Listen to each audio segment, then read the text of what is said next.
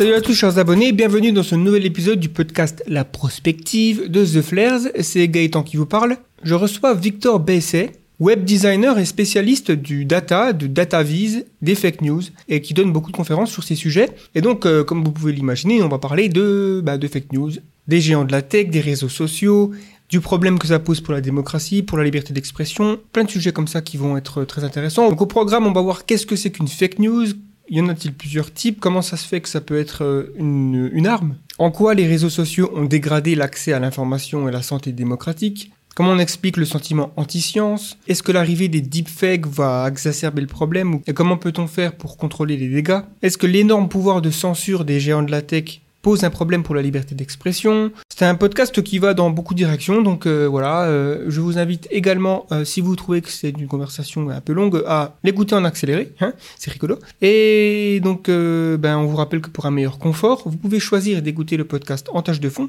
si vous êtes sur votre ordinateur ou tablette, ou alors de le télécharger directement sur votre téléphone, pour pouvoir l'écouter n'importe où. Il suffit de chercher The Flair sur iTunes, ou Podcast Addict, ou une autre application de podcast. Profitez-en pour vous abonner afin de ne pas manquer les prochains podcasts. Vous trouverez également l'autre série de podcasts que nous avons lancé en collaboration avec l'association française transhumaniste Technoprog intitulée Humain demain. Si vous avez des remarques et des interrogations à propos de cet épisode, vous êtes bien entendu libre de les poster en commentaire, juste en dessous. On vous souhaite une bonne écoute, c'est parti. Bienvenue, bienvenue sur le, pod, pod, le podcast de Flair. Ici, les, ma les, machines. les, machines. Des conversations sur les nouvelles technologies, la conquête spatiale, post-humanisme, intelligence artificielle. Ensemble no, no, no, notre chemin vers l'avenir. Tout de suite, votre rendez-vous rendez votre rendez-vous avec le, fu le futur. Vos première question que je vais te poser, c'est une question, euh, je dirais, presque obligatoire quand on quand on connaît pas quelqu'un, c'est quelle est euh, ben, quelle est ta position, quel est ton parcours et comment tu es venu à te focaliser sur des questions euh, de, de technologie émergente, de fake news, de vie privée, de data, etc. Alors, euh, je m'appelle donc Victor Besset, je suis de base web designer et développeur, spécialisé dans les questions de data et data vis. Je pense qu'on reviendra sur ces termes, c'est pas des termes très connus que c'est pas forcément data, on voit peut-être à peu près ce que c'est, data vis qui est la représentation visuelle de données. Pour en simplifier la compréhension, c'est pas forcément euh, quelque chose qu'on connaît tout de suite. Moi, j'ai un parcours un peu atypique par rapport à d'autres personnes puisque j'ai fait une école web et avant ça, j'ai un bac L, ce qui est peut-être un peu surprenant, donc un bac littéraire. Et après ça, j'ai fait deux ans d'histoire de l'art à la à la fac. Et après ça, j'ai fait 5 ans dans une école web. Et quand j'en suis sorti, donc euh, en janvier 2016, j'ai fait différentes choses. C'est-à-dire que je suis allé dans des euh, dans des startups. On m'a proposé de rejoindre une startup en tant que cofondateur, puis je l'ai quitté suite à différentes euh, choses. Je vais pas rentrer dans les détails là-dessus. Puis j'ai commencé à donner des conférences sur la data et data vis dans des écoles. Donc, euh, quand je dis école, c'est des dans le supérieur, une école d'art, école de graphisme, de code. Et petit à petit, j'ai développé ce segment de conférences, de, à, avoir de plus en plus de choses à dire, au point des fois de faire des conférences de 6 heures. Enfin, à la suite, parce que sinon les gens seraient peut-être un peu, à la fin, ils auraient serait sonné, mais sur ces questions-là. Parce que c'est des questions extrêmement vastes, extrêmement passionnantes. Au point qu'aujourd'hui, je suis en train de réfléchir à en faire une sorte de spectacle, conférence parce que je pense que c'est un sujet qui peut passionner les, les néophytes comme les, les gens qui s'y connaissent euh, vraiment et qui a quelque chose à faire d'assez ludique et d'assez marrant. C'est ça aujourd'hui que je fais. Et à côté, je suis aussi euh, journaliste musical. Je travaille pour un et je co-gère un fan club de Paul McCartney qui s'appelle le Maca Club. Donc voilà, j'ai un peu plein de, de casquettes. Et j'étais avant de, pour terminer dessus, j'étais avant qu'il y ait ce coronavirus, j'avais l'idée de faire une formation pour accompagner les entrepreneurs, mais bon, comme ça quelque chose en présentiel et, et que en ce moment le présentiel c'est pas l'idéal, j'ai un peu mis en pause tout ça et je suis en train un peu de réfléchir à où je vais maintenant. Voilà. D'accord, intéressant. Et donc du coup, le, tout ce qui est euh, dans tes conférences, c'était quoi à peu près les, les thématiques abordées? Alors la toute première, c'était data et data vise. Au départ, c'était tout simple. Je parlais donc des enjeux de la data, de la data vise. Je parlais de l'historique, c'est-à-dire euh, montrer que c'était quelque chose qui était assez ancien. On résolvait déjà des problèmes en 1850 avec la data. un fameux John Snow qui a résolu une épidémie de choléra grâce à, la collecte de données à la mise en forme de données sur des cartes. Je vous montre qu'aussi la manipulation de data, on, y reviendra peut-être, c'est quelque chose qu'on faisait déjà en 1480, en 1495, à partir de 1495, où on a commencé à, trois ans après avoir découvert l'Amérique, a commencé à avoir des traités, des choses, en SIS, etc., donc qui ont permis de faire pas mal de choses et de manipuler les informations. Et après, ça a viré aussi un peu sur l'intelligence artificielle et le collaboratif, c'est-à-dire appliqué à la data et à la data. Pour faire très simple, c'est on a des millions de données, des milliards de données maintenant de plus en plus. Comment on fait pour les traiter? On peut faire appel à l'intelligence artificielle et on peut faire appel au collaboratif, c'est-à-dire demander à plein de gens de trier les données.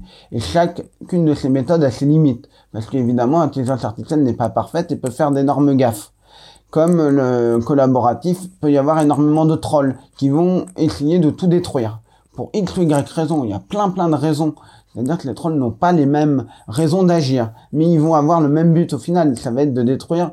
Par exemple, si on demande quelle est la couleur de ce truc-là pour entraîner un, une IA et que c'est jaune, s'il y a un million de gens qui disent que c'est vert pour troller et qu'il y a 10 000 personnes qui sont sincères et qui disent que c'est jaune, bah l'IA va penser que c'est vert. À peu près ces trucs-là. Le, concept de fake news, c'est quelque chose qui, euh, est clairement devenu euh, voilà, un mot anglissime, mais euh, qui s'est répandu depuis puis l'avènement des réseaux sociaux, je dirais, Staline, euh, il effaçait des photos, par exemple, de, gens qu'il n'aimait pas ou qu'il faisait assassiner, euh, ce genre de choses. Et puis, euh, je pense que quand on parle de fake news, on a le, le, parti nazi qui était, qui avait carrément un ministère de la fake news, on va dire, un ministère de, la l'information. Ouais, donc ils étaient connus pour dire ce qu'ils voulaient que les gens savent, modifier la vérité, quoi, si on veut. Mais finalement, si on devait donner une définition, euh, à, ce que c'est qu'une fake news. Qu'est-ce que ce serait Et euh, y en a-t-il plusieurs peut-être des fake news? Il, y a, plusieurs buts dans des fake news. Il y en a, ça va être de tromper volontairement un utilisateur. Il y en a d'autres, c'est des gens qui sont persuadés de quelque chose, qui ont vu quelque chose, qui ont entendu quelque chose, qui vont propager quelque chose en étant sincères. Il y en a d'autres, ça va être un but de volontairement tromper pour manipuler une information, manipuler des, gens, manipuler par exemple une élection en, invoquant telle ou telle information. Donc une fake news, elle a plein de buts différents. C'est ça qui est important à comprendre. Quand on est face à une fake news, faut essayer de comprendre d'où elle vient et pourquoi elle a été partagée à l'origine. C'est ça, ça peut être des fois des blagues. Euh, par exemple, le Gorafi qui va partager, ça c'est volontairement une fausse info, volontairement humoristique, qui a pour but de voilà de se moquer d'une situation et parfois la réalité euh, dépasse, non, la fake news dépasse la réalité. Enfin, cette fausse information amusante dépasse la réalité. Et des fois, ces informations-là, qui sont satiriques, se retrouvent sur des sites sérieux, comme si c'était une vraie info, ce qu'on appelle du blanchiment d'informations. Et le problème, c'est que des journaux, des fois, se font avoir. Et il y a eu une info assez marrante, c'était, je crois, il y a quelques années, ils disaient que le, il y avait le salon de l'agriculture et qu'ils avaient oublié, je crois, un âne un petit âne ou un truc comme ça et qu'il allait finir en saucisson et que les il y a des gens qui se sont mobilisés et des journaux plus ou moins sérieux ont repris l'info en se faisant avoir par le site d'origine, qui était plus ou moins un site parodique. Et quand on lisait l'article d'origine, on voyait que ça ne pouvait pas être un vrai, parce qu'il disait qu'il allait avoir le, salon de, l'étudiant après, juste après. Je pense que c'est vrai, ça l'info. Et il disait qu'il pouvait pas le laisser dans le salon de, de, ce salon, le LAN, puisqu'il y a des petits cons qui allaient mettre des pétards dans son cul? Je crois que c'était à peu près des termes utilisés par le... Et c'était soi-disant quelqu'un, un responsable du, salon de l'étudiant. On voit mal quelqu'un du salon de l'étudiant parler comme ça. Et puis, même s'il y a un âne qui a abandonné, ce serait quand même un peu bizarre, bah, ils vont pas le laisser dans le salon suivant on l'amène quelque part, on se débrouille. Euh, je suppose qu'il y a des clauses, les organisateurs doivent avoir des, des comment dire, des, des, ils doivent savoir ce qui, doit être fait s'il y a un animal qui est abandonné. Ils doivent avoir euh, ça. Je suppose que c'est l'une des premières choses à laquelle on pense quand on fait ce genre de salon. Donc quand on lisait l'article, on voyait que ça pouvait pas être sérieux. Euh, vu les mots utilisés, vu les choses, et beaucoup de gens se sont arrêtés au titre. Faut pas oublier qu'il y a beaucoup de gens qui partagent un article sans jamais le lire. Et depuis peu, euh, et je l'ai remarqué, c'était hier ou avant-hier que j'ai commencé à le voir, et je pense que ça se propage petit à petit sur Twitter. Quand on partage un, un article, ou on retweet plus exactement un article, Twitter dit attention, vous ne l'avez pas lu, vous n'avez pas cliqué sur le lien, pour dire est-ce que vous voulez partager cet article? Si vous ne l'avez pas lu. Et ça, c'est bon, c'est peut-être pas grand-chose puisque le, type qui veut partager un faux lien ou un truc, il va quand même le faire, mais ça peut peut-être faire réfléchir certaines personnes et leur faire dire ah peut-être que je le regarde. C'est pas grand chose. Faut pas croire que ça va être un truc qui va révolutionner tout, mais c'est déjà quelque chose d'intéressant sur ce domaine-là. Hmm. C'est vrai que je savais pas ce truc-là pour, Twitter et euh, ça me semble être, euh, comme tu dis, une bonne chose. Déjà, ça montre qu'il une, réalise qu'il y a un souci euh, à régler. Hein.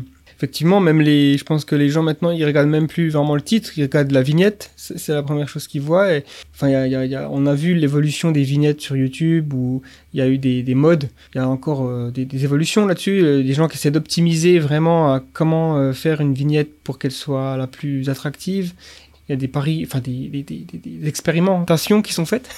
Et euh, tu, m'as dit, enfin j'ai vu que tu, m'avais envoyé un, lien où c'est que tu avais participé à une émission où euh, dans l'émission tu t'es amusé à créer une, fake news toi-même et voir euh, où ça mène et est-ce qu'il y a des gens qui prennent, qui mordent à l'hameçon. est-ce que tu peux parler un petit peu de cette, expérience.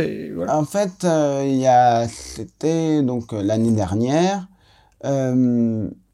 même l'année encore d'avant, ça a été diffusé l'année dernière, mais ça a été tourné l'année d'avant, donc euh, donc ça a été donc 2020 et, et 2019. Je précise au cas où des gens regarderaient la vidéo dans 150 ans, on sait jamais. Et donc euh, une émission que je connais et que je suis depuis pas mal d'années, qui s'appelle euh, On est on n'est plus des pigeons, euh, qui est revenu il y a quelque temps sur le web, parce qu'avant c'était diffusé sur France 4 et ça a été arrêté pour diverses raisons. Et et il cherchait à un moment un hacker. Et quand des journalistes cherchent un hacker, ça peut être un peu tout et n'importe quoi. souvent, ils ont peut-être une vision un peu faussée de ce que c'est un hacker, de ce que ça peut faire, de ce que ça peut être. Je critique pas, c'est normal parce que dans le dans l'imagerie euh, collective, c'est un type qui a sa capuche, euh, voilà, mmh. et qui est dans le noir et qui. Mister Robot. C'est ça. Donc donc, euh, je, je, leur ai envoyé un mail leur disant qu'est-ce que vous cherchez exactement, je peux peut-être vous aider, je peux peut-être trouver la personne qui vous intéresse. Et je peux peut-être être pertinent. Ils m'ont dit on cherche quelqu'un qui puisse nous aider à monter une fake news sur un sujet. Et comme j'ai les connaissances dessus, je me suis dit bah je peux vous aider. Et j'ai expliqué pourquoi je pouvais aider et pourquoi j'étais pertinent. Si j'avais pas été, je leur ai dit je vais peut-être vous aider à trouver quelqu'un. Si vous n'arrivez pas à trouver quelqu'un ça avait été pour autre chose, parce que j'ai pas des compétences sur tout, évidemment, et je me doutais que hacker, ça pouvait être très large. Et j'avais raison, puisque c'était monter une fake news.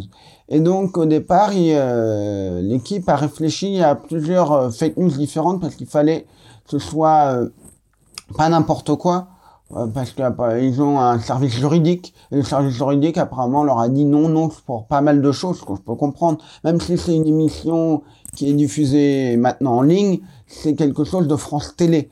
Euh, c'est une boîte de prod, euh, voilà. Donc ils ont peut-être plus de restrictions que si c'était un, un, simple YouTuber qui faisait ça sur euh, Internet, ce qui est parfaitement compréhensible. Et ils en sont venus à l'idée de faire un faux per un permis, il faut parce que c'est la fake news, mais le principe c'était un permis pour trottinette faire croire qu'il allait avoir en France un permis pour trottinette. Parce qu'ils avaient fait pas mal de sujets sur les trottinettes. Et donc, on a commencé à monter ça. Et pour monter ça, j'ai réfléchi à la façon dont ça pouvait prendre ce genre d'infos. Parce que on dit à quelqu'un qui a un permis trottinette, comment on fait pour que les gens y croient? Pour que les gens y croient, il faut que les gens soient concernés par l'information. C'est-à-dire que si la personne n'est pas confrontée au problème des trottinettes ou n'a pas une trottinette lui-même, l'info passera. Passera sans qu'il la remarque. Tandis que quelqu'un, on lui dit, euh, va y avoir un permis trottinette, qu'est-ce que vous en pensez? Sans se positionner pour ouvrir un débat, on met, et on avait évidemment créé un faux article, enfin c'est eux, pas moi, j'étais pas impliqué dedans, ils avaient créé un faux article qui était capture d'écran d'un site totalement bidon. Et on avait mis la capture d'écran, on n'avait même pas mis un site, puisque le site n'existait pas, il y avait pas, ils n'avaient pas créé un faux lien d'un site ou quoi que ce soit. C'était le magazine des mobilités ou les magazines des urbanités, je sais plus exactement le truc, mais ça pouvait sembler vrai, l'habillage était l'habillage d'un, d'un site. Et les gens ont l'impression qu'ils ont plus réagi au texte que j'avais écrit, dans disant il va y avoir un permis trottinette, qu'est-ce que vous en pensez, plus qu'à l'article. Je, voulais peut-être être un peu caricatural, mais on aurait mis un article qui parlait complètement d'autre chose dans le texte. Je suis sûr qu'il y a peut-être la moitié des gens qui auraient pas, qui l'auraient pas vu. Parce que quand on partage un article, souvent euh, ça devient un peu miniature, quoi. Et les gens se disent, et en fait on l'avait partagé sur des groupes euh, en lien avec les trottinettes. Donc euh, ça pouvait être, euh, il y avait des groupes de trottinettes, euh, je sais pas, les trottinettes de Paris, de Nancy, de plein de villes. Et on avait aussi tapé, c'est ce qu'on appelle les juicers, ceux qui rechargent les trottinettes, les gens qui sont payés pour, qui font un boulot, qui sont peut-être parfois souvent exploités par ces marques-là, qui qui vont tous les soirs avec des camionnettes, certains qui ont vraiment un, attirail, aller recharger un tonne de trottinettes pour gagner quasiment rien. Et, l'idée, c'était de voir comment les gens réagissaient. On a eu, je crois, plus de 100 à 200 commentaires à peu près, en très rapidement. Et il n'y a qu'une seule personne que vous a demandé d'où venait l'article. Une seule. Et évidemment, comme on est dans ce cas-là, ce qui est assez simple, c'est que comme on, est, on reçoit un flot de messages et qu'il y avait plein d'autres personnes qui ont commenté après, c'est facile de, de, de faire semblant de pas voir ce qu'a dit la personne. Puisque on aurait pu ne pas le voir, le message, disant mais où il est l'article? Et puis ça a été noyé et personne n'a rebondi et réagi là-dessus. Parce que c'est vrai que les, les, gens qui utilisent la trottinette ou les gens qui en ont ras-le-bol des trottinettes, euh, quand on leur dit est-ce qu'il va y avoir un, un permis trottinette, on, on met ce postulat comme vrai alors qu'il est faux, les gens ils vont pas se dire est-ce que c'est vrai, est-ce que c'est faux? Ils vont dire ah enfin ou ah non j'en veux pas. En fait c'est qu'est-ce qu'on est capable de croire quand une fake news arrive, c'est qu'est-ce qu'on est capable de croire, qu'est-ce qu'elle nous renvoie? Quand on est conditionné à croire certaines choses, bon, on va pas se poser la question de si c'est vrai ou si c'est faux.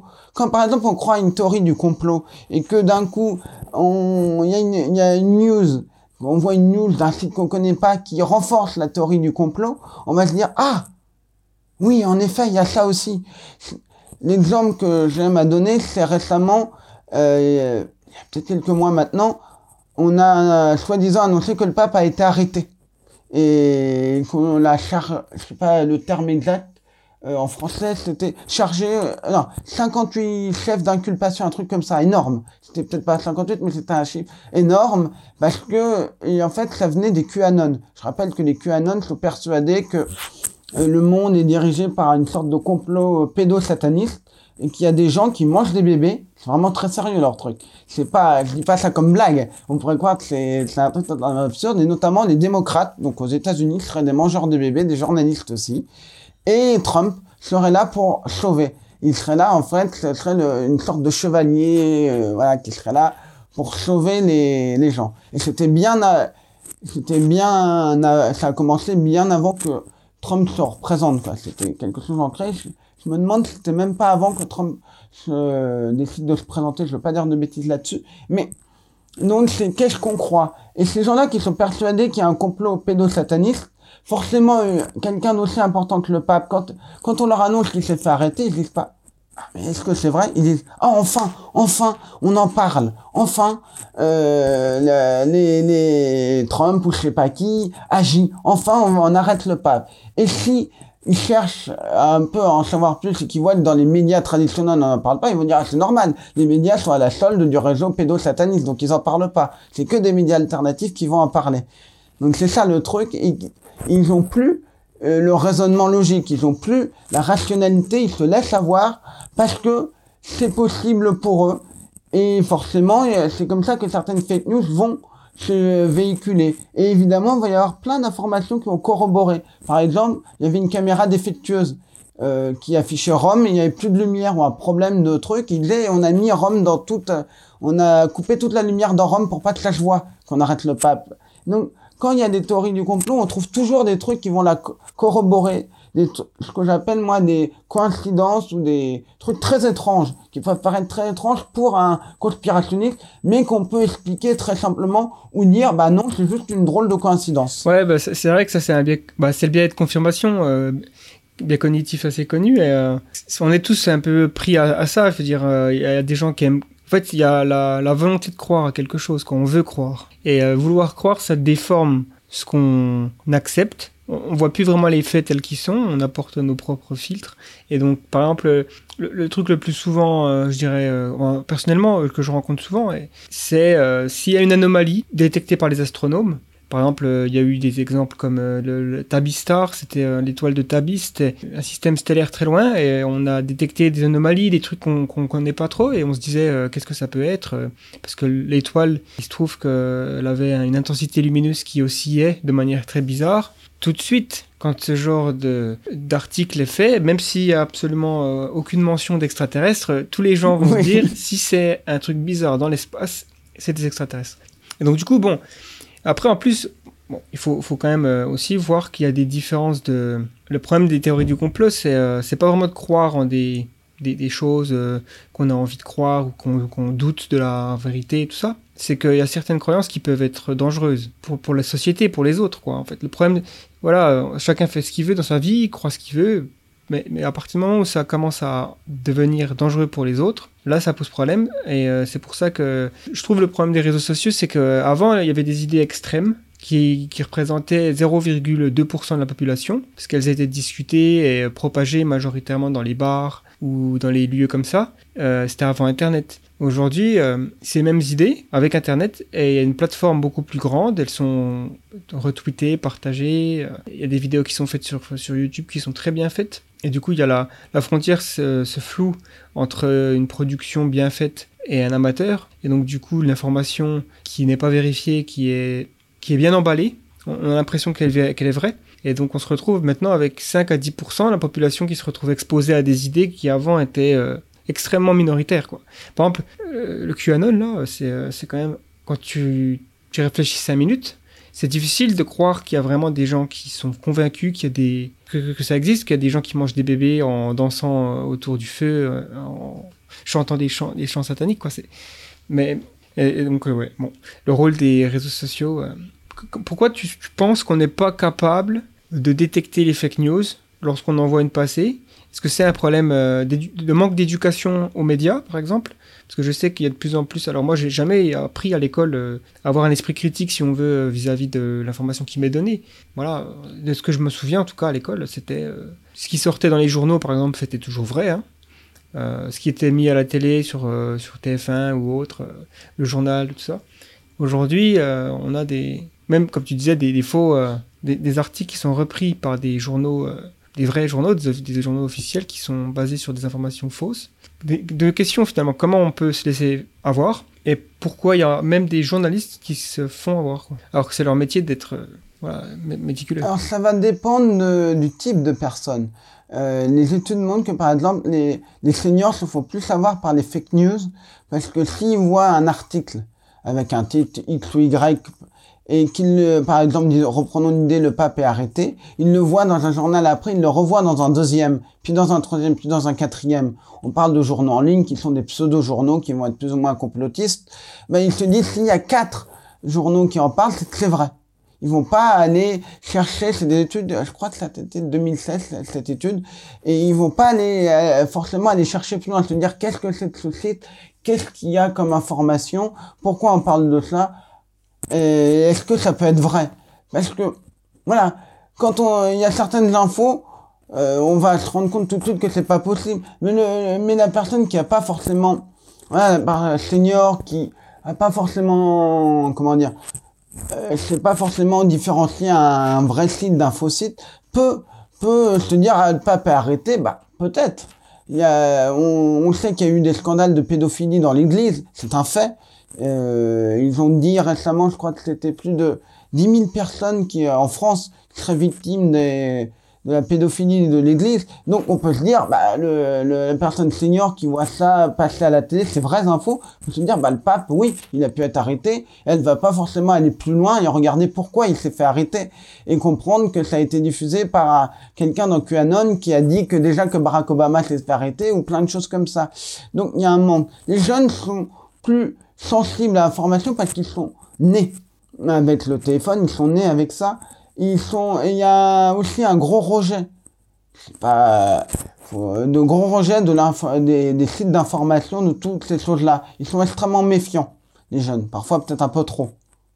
Et c'est, une méfiance à l'extrême. Et, et ce genre de méfiance à l'extrême peut entraîner aussi une situation inverse. Je ne crois plus dans les médias traditionnels. Par exemple, je ne veux plus aller sur le site du Monde, du Figaro, de Libé ou quoi que ce soit. Je vais aller me, m'informer sur des sites alternatifs. Des fois, ça peut être très bien quand on va sur certains sites alternatifs qui sont, je parle de sites euh, sérieux, qui sont, euh, qu'on qualifie de presse indépendante dans le sens qu'il n'y a pas d'actionnaires derrière qui sont là pour euh, potentiellement pouvoir euh, influencer de manière directe ou indirecte.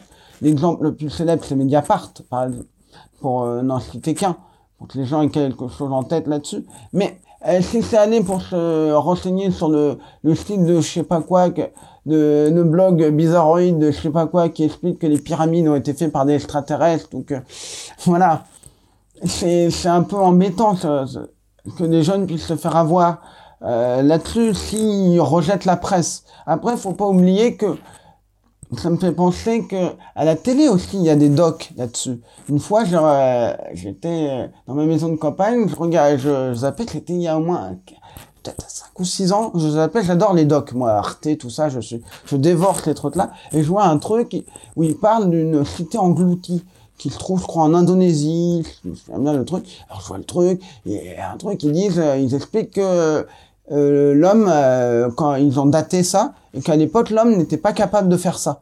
Donc moi, je dis, ouais, génial, on va découvrir qu'on que ce qu'on savait sur l'homme est faux. Et on va apprendre plein de choses. L'art de dire, ça va être comme on a découvert des, je crois, dans des dans des grottes, des dessins, et on, on savait pas que l'homme était capable d'en faire. Donc on remet en permanence la- la- les, découvertes. Moi, ça me fascine. Et puis après, je vois euh, un type qui apparaît que je, que je connais pas du tout, et il y a écrit ufologue. Et je fais, pourquoi il y a un ufologue invité Donc c'est un spécialiste des extraterrestres? Je me dis pourquoi? Et en fait, il dit, en fait, la raison elle est très simple. Pourquoi ça a pas pu être, ça pas pu être fait par l'homme, donc c'est des extraterrestres? Et j'étais là, non mais c'est un canulaire et c'était une, une série qui s'appelle Alien Theory. Voilà, donc ça m'a et, et même si et même si voilà des euh, il y a des jeunes, des gens qui regardent ça, ils peuvent se faire avoir. Après, pour revenir à la deuxième partie de la question, pourquoi des journalistes?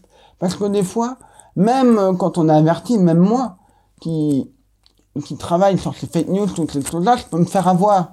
Comme je l'ai dit, une info qui a l'air réelle, qui est euh, pas du genre on a trouvé des extraterrestres ou machin, mais quelque chose qui est dans mon domaine de compétences ou machin, moi j'aurais pu peut-être me faire avoir sur le permis trottinette. Euh, euh, Il y a quelqu'un, la, journaliste, quand on a fait euh, le truc, elle a interrogé des gens dans la rue en demandant qu'est-ce que vous pensez du permis trottinette? Vous avez quelqu'un qui a un micro, euh, de, de trucs, une caméra. Vous connaissez peut-être même la journaliste, qui n'est pas le cas de tout, forcément le cas de tout le monde, mais vous voyez quelqu'un qui vous parle, qui vous impose un postulat, vous réfléchissez pas, comme on a dit tout à l'heure, si c'est vrai ou faux.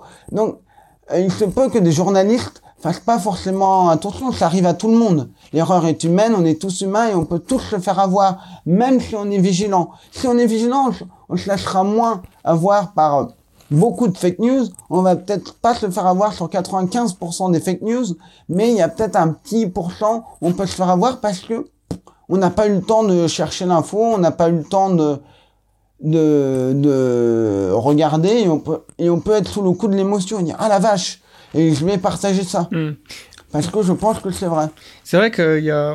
Après, je... ça paraît difficile d'être euh, complètement immunisé aux fake news. Donc, euh, effectivement, ça peut arriver à tout le monde, même les, les plus vigilants. Et euh, j'aime beaucoup le- l'esprit critique, l'esprit aussi sc- sceptique. Le scepticisme, c'est quelque chose que j'essaie d'appliquer le plus possible. Déjà, je pense que si on a un esprit suffisamment sceptique, on va, on va éliminer beaucoup de fake news. Quoi. Donc en gros, Alien Theory, on va tout de suite se positionner en, avec ce qu'on appelle l'hypothèse nulle. En science, généralement, l'hypothèse nulle, c'est quand il y a une, proposition qui est faite. Par exemple, euh, les pyramides ont été construites par les extraterrestres. L'hypothèse nulle, c'est de dire, je vais pas croire ou, ne, ou, même euh, rejeter ce que tu dis, j'attends euh, plus de preuves. Quoi. En gros, c'est de se dire, euh, tant qu'on n'a pas apporté suffisamment. En plus, il y a la fameuse phrase de Carl Sagan qui disait, une affirmation extraordinaire nécessite des preuves extraordinaires. Donc en gros, plus tu vas affirmer quelque chose qui est euh, grandiose, plus tu vas avoir besoin d'énormes preuves. C'est pas comme dire, euh, je, je sais pas moi, par exemple, si tu dis euh, ma voisine elle a un chat, je vais pas vraiment être sceptique sur ta proposition, quoi, parce que les chats existent, les voisines existent. Là, on a déjà deux choses qui existent, donc je me dis, ok, bon. Puis si tu mens, c'est pas très catastrophique non plus, quoi. Par contre, les extraterrestres ont construit les pyramides, ça remet en cause quand même beaucoup de choses, et donc on a besoin peut-être plus d'informations. Et pour l'instant, euh, voilà, on n'a rien trouvé. Et donc, euh, c'est excitant, hein, ce genre de, de toute façon. Mais je me suis fait avoir. Moi, j'avais 20 ans à peu près quand je regardais Alien Theory. Je, dois avouer que les, peut-être la première saison, j'étais intrigué. Je me disais, putain, il y a vraiment euh, autant de, choses qui ont, qui ont l'air bizarres dans notre passé. Et en plus, après, quand tu commences à te rendre compte qu'ils ont fait 7 ou 8 saisons, et qu'en gros, les dinosaures, ils ont été éteints à cause des extraterrestres. Tous les monuments, c'est les extraterrestres. Tu commences à te dire, bon, qu'est-ce qui n'est pas les extraterrestres. Et donc, euh, bon, à partir de là, ouais. Le, les fake news aussi, ça, peut être euh, une arme. On peut co- considérer euh, ça comme une arme, notamment dans, dans tout ce qui est cyber, déstabilisation d'un pays. Quels sont les motifs généralement des personnes qui utilisent les fake news comme des armes et quels sont des cas qui ont eu lieu peut-être euh, au cours des quelques années passées. Euh, tu peux aussi parler peut-être du rôle des bots, parce qu'on a vu que jusqu'à présent c'était plutôt euh, le cas des, d'humains qui écrivent des articles et qui les publient, mais on a une sorte d'invasion de bots. En fait, euh, faut bien comprendre que les, intentions sont multiples. Et parfois, il peut être très difficile de savoir qui est à l'origine d'une fake news ou d'un ou d'une opinion soi-disant spontanée de, d'un certain nombre de, de gens dans une population. Et c'est parfois pas simple. C'est exactement comme quand on a un hacker, savoir qui est à l'origine. Je pense à un exemple de hacking que j'avais vu dans l'émission Le Dessous des cartes, à l'époque où Jean-Christophe Victor était encore en vie. Et hum, ils expliquaient qu'à un moment, le, un des pays baltes avait enlevé une statue d'un d'un dignitaire russe. Et le jour d'après, euh, tout le système euh, du pays était piraté. Donc tout, euh, ils étaient à c'est l'Estonie, la Lettonie, la Lettonie, qui est très connecté, et tout était bloqué. Et donc, est-ce que c'est le gouvernement russe qui a hacké? Est-ce que c'est des hackers qui sont sympathisants du gouvernement russe, qui l'ont fait sans que le gouvernement russe demande? Est-ce que c'est juste une drôle de coïncidence, ce qui est peu probable, mais possible? Est-ce que c'est autre chose? Il y a plein de... Donc c'est souvent très très difficile de savoir euh, quand une fake news, euh, quelle est vraiment l'origine? L'exemple que, je peux donner, c'est... Et là, c'est un truc un peu plus compliqué, c'est en 2016, quand, avec l'élection de Trump, notamment. Avant, je vais peut-être revenir sur un truc, un terme, euh, quand, euh, quand on essaye d'imposer une opinion sur Twitter, donner l'impression qu'une opinion est majoritaire, on appelle ça de l'astroturfing. L'astroturfing, c'est une technique qui peut être fait par des bots ou, ou fait manuel.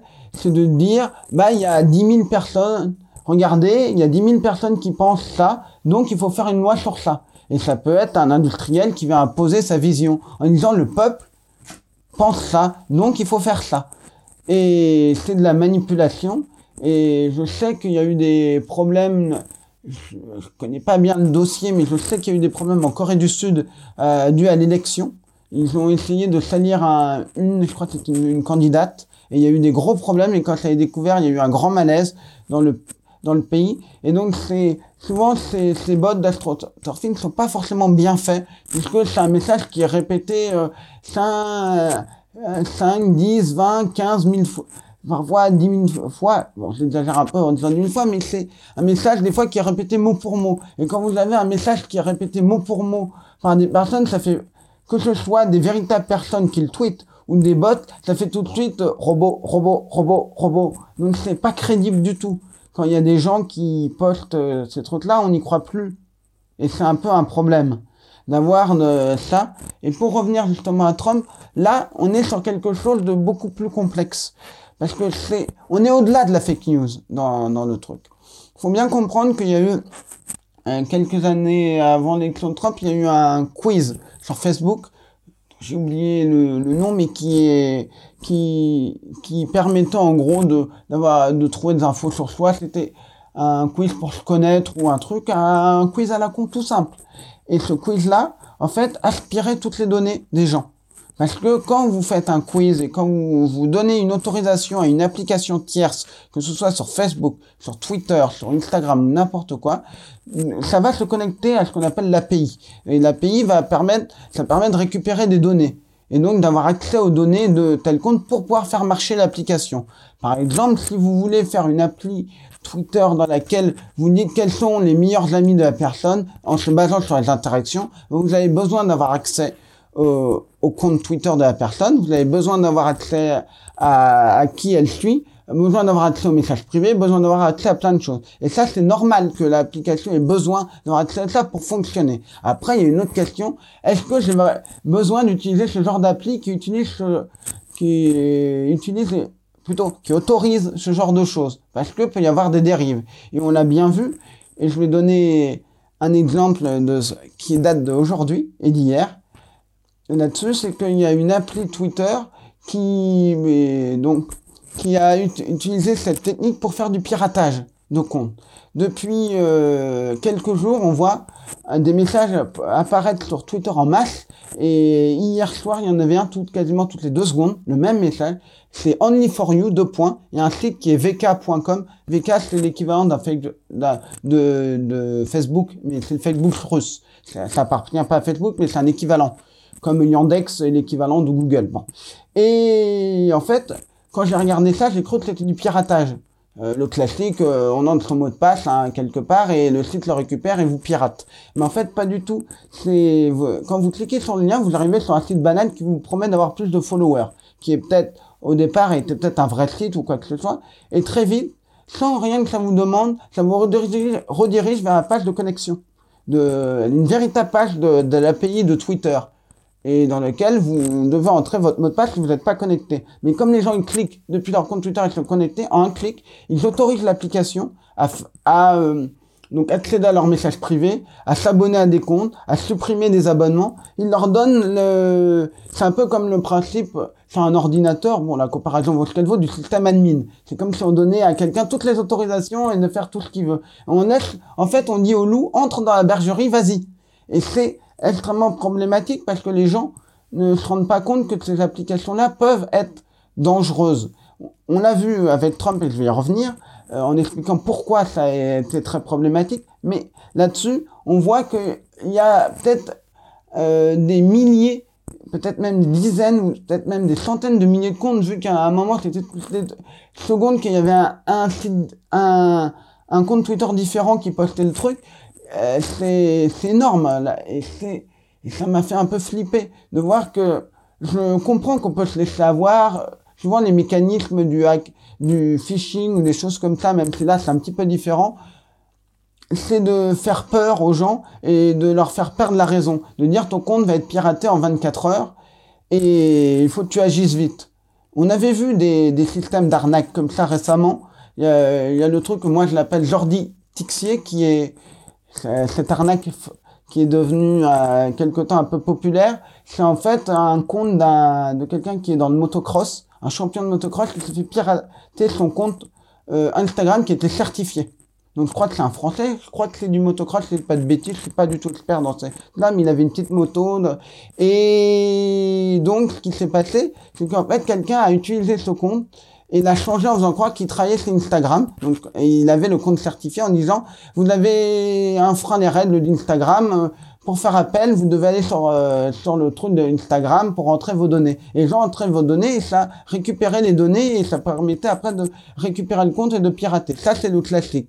Là, ce qui était un peu plus fort dans arnaque, c'est que c'était un compte certifié. Vous voyez un compte certifié qui vous dit attention, je travaille pour euh, Instagram, vous enfreignez les règles, ça fait plus peur que le que le pseudo compte, euh, voilà. Et donc il y a plein de mécanismes comme ça auxquels il faut faire très attention. Et là, euh, l'arnaque dont je parlais euh, pas Jordi est l'autre, euh, celle que, que j'ai vue en masse hier et aujourd'hui, bah, c'est du détournement de justement de systèmes qui sont tout à fait légaux. Au départ, c'est des systèmes qui ont été montés par Twitter pour donner des autorisations pour pouvoir faire certaines choses. Et là, la, l'appli le détourne totalement. C'est certainement pas la première fois. Moi, c'est la première fois que je vois. Donc, mais je pense que ça, dû- ça doit exister depuis bien longtemps. Et justement, pour revenir justement à Trump, parce que je m'égare un peu dans mes trucs avec mes petites parenthèses, en fait, ce qui s'est passé, je vais évidemment simplifier parce que c'est un peu plus complexe que ça, c'est, vous, avez- en fait, le principe, c'est de quand on donne une, une autorisation à ce quiz-là en question, qui était, qui avait l'air totalement innocent, en fait, ça permet de récupérer toutes les données, y compris les données de vos amis. Donc, c'est-à-dire que même si vous n'avez pas joué euh, au quiz, il suffit qu'il y ait un ami qui ait joué à ce quiz pour que vous soyez, euh, vous- on va dire que vos données soient compromises, c'est-à-dire infectées ou piratées, non, que vous soyez récupérées. Et à partir du moment où vous avez plein de données sur des gens, plus vous avez de gens qui jouent, plus vous allez récupérer des données. Voilà. S'il y a une personne qui joue et que hein, qu'elle a 50 amis, c'est déjà 51 comptes euh, piratés. Euh, Enfin, compte, on, on a aspiré les données parce que c'est pas vraiment pirater, c'est pas le bon mot. C'est un peu facile de dire euh, pirater, on a envie de dire ça, mais c'est plus ça. Et en fait, qu'est-ce qui se passe? C'est que ça permet de savoir un peu plus sur les gens.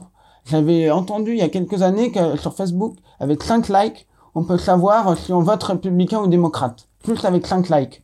C'est-à-dire, euh, quand je dis 5 likes, je pense que c'est des likes de page, plutôt, si je me trompe pas. Et le, le problème, c'est que ces données-là, elles ont été récupérées, et Cambridge Analytica en a fait une tambouille, c'est-à-dire qu'ils ont pu analyser ces données-là et essayer de, de leur donner sens. Comment? Faut juste rappeler une chose très simple, aux États-Unis, l'élection, il n'y a pas, à l'exception du Maine et du Nebraska, il n'y a pas de proportionnel. En 2007, c'était comme ça, il n'y avait pas de... de C'est-à-dire que celui qui remporte euh, la majorité dans, dans, au vote populaire gagne l'État. Donc c'est-à-dire qu'un candidat peut potentiellement, s'il n'y avait pas le Maine et Nebraska, qu'une dose de proportionnel, c'est qu'une dose. S'il y avait que, s'il n'y avait pas le Maine et Nebraska, un candidat qui, qui a 51% dans chaque État aurait 100% des grands électeurs. Donc c'est ça qu'il faut bien comprendre. Donc il y a tous ces problèmes-là de d'État. Et puis il y a des découpes aussi. Il y a ce qu'on appelle le gerrymandering, c'est découpage totalement absurde pour exclure des gens et s'assurer que par exemple un démocrate qui aurait gagné plein, qui aurait gagné trois euh, comment trois euh, sièges ou trois peu importe on le découpe pour être sûr qu'il en gagne aucun. Et évidemment quand c'est des démocrates qui sont au pouvoir, ils le redécoupent en leur faveur. Quand c'est des républicains, ils le redécoupent en leur faveur. Ce qui est extrêmement compliqué. Et donc, ce qui s'est passé, c'est que euh, avant la, la politique, on savait quel État pouvait basculer. On savait que la Floride peut basculer. On savait que euh, jusqu'à une certaine époque, la, la Californie était un swinging state, donc les États qui peuvent balancer. Ce n'est plus le cas, je crois, depuis les années 80.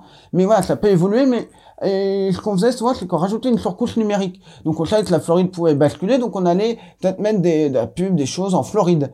Mais là, ils ont pris le problème à l'inverse. Ils ont fait parler les données, ils ont dit quel État peut basculer en regardant les données? Ils se sont rendus compte que c'était des États auxquels on pensait pas. Et Trump, à la fin de, à toute fin, de, est allé dans ces États-là. Et certaines personnes disaient, mais pourquoi il va dans ces États-là Et la facilité, c'était de dire, bah, il est totalement bizarre, donc euh, c'est pas étonnant. Euh, que, euh, comme il l'a dit à un moment dans ce discours, je tuerai quelqu'un que les gens continueraient à voter pour moi. Je veux dire, on était étonné de rien euh, sur Trump.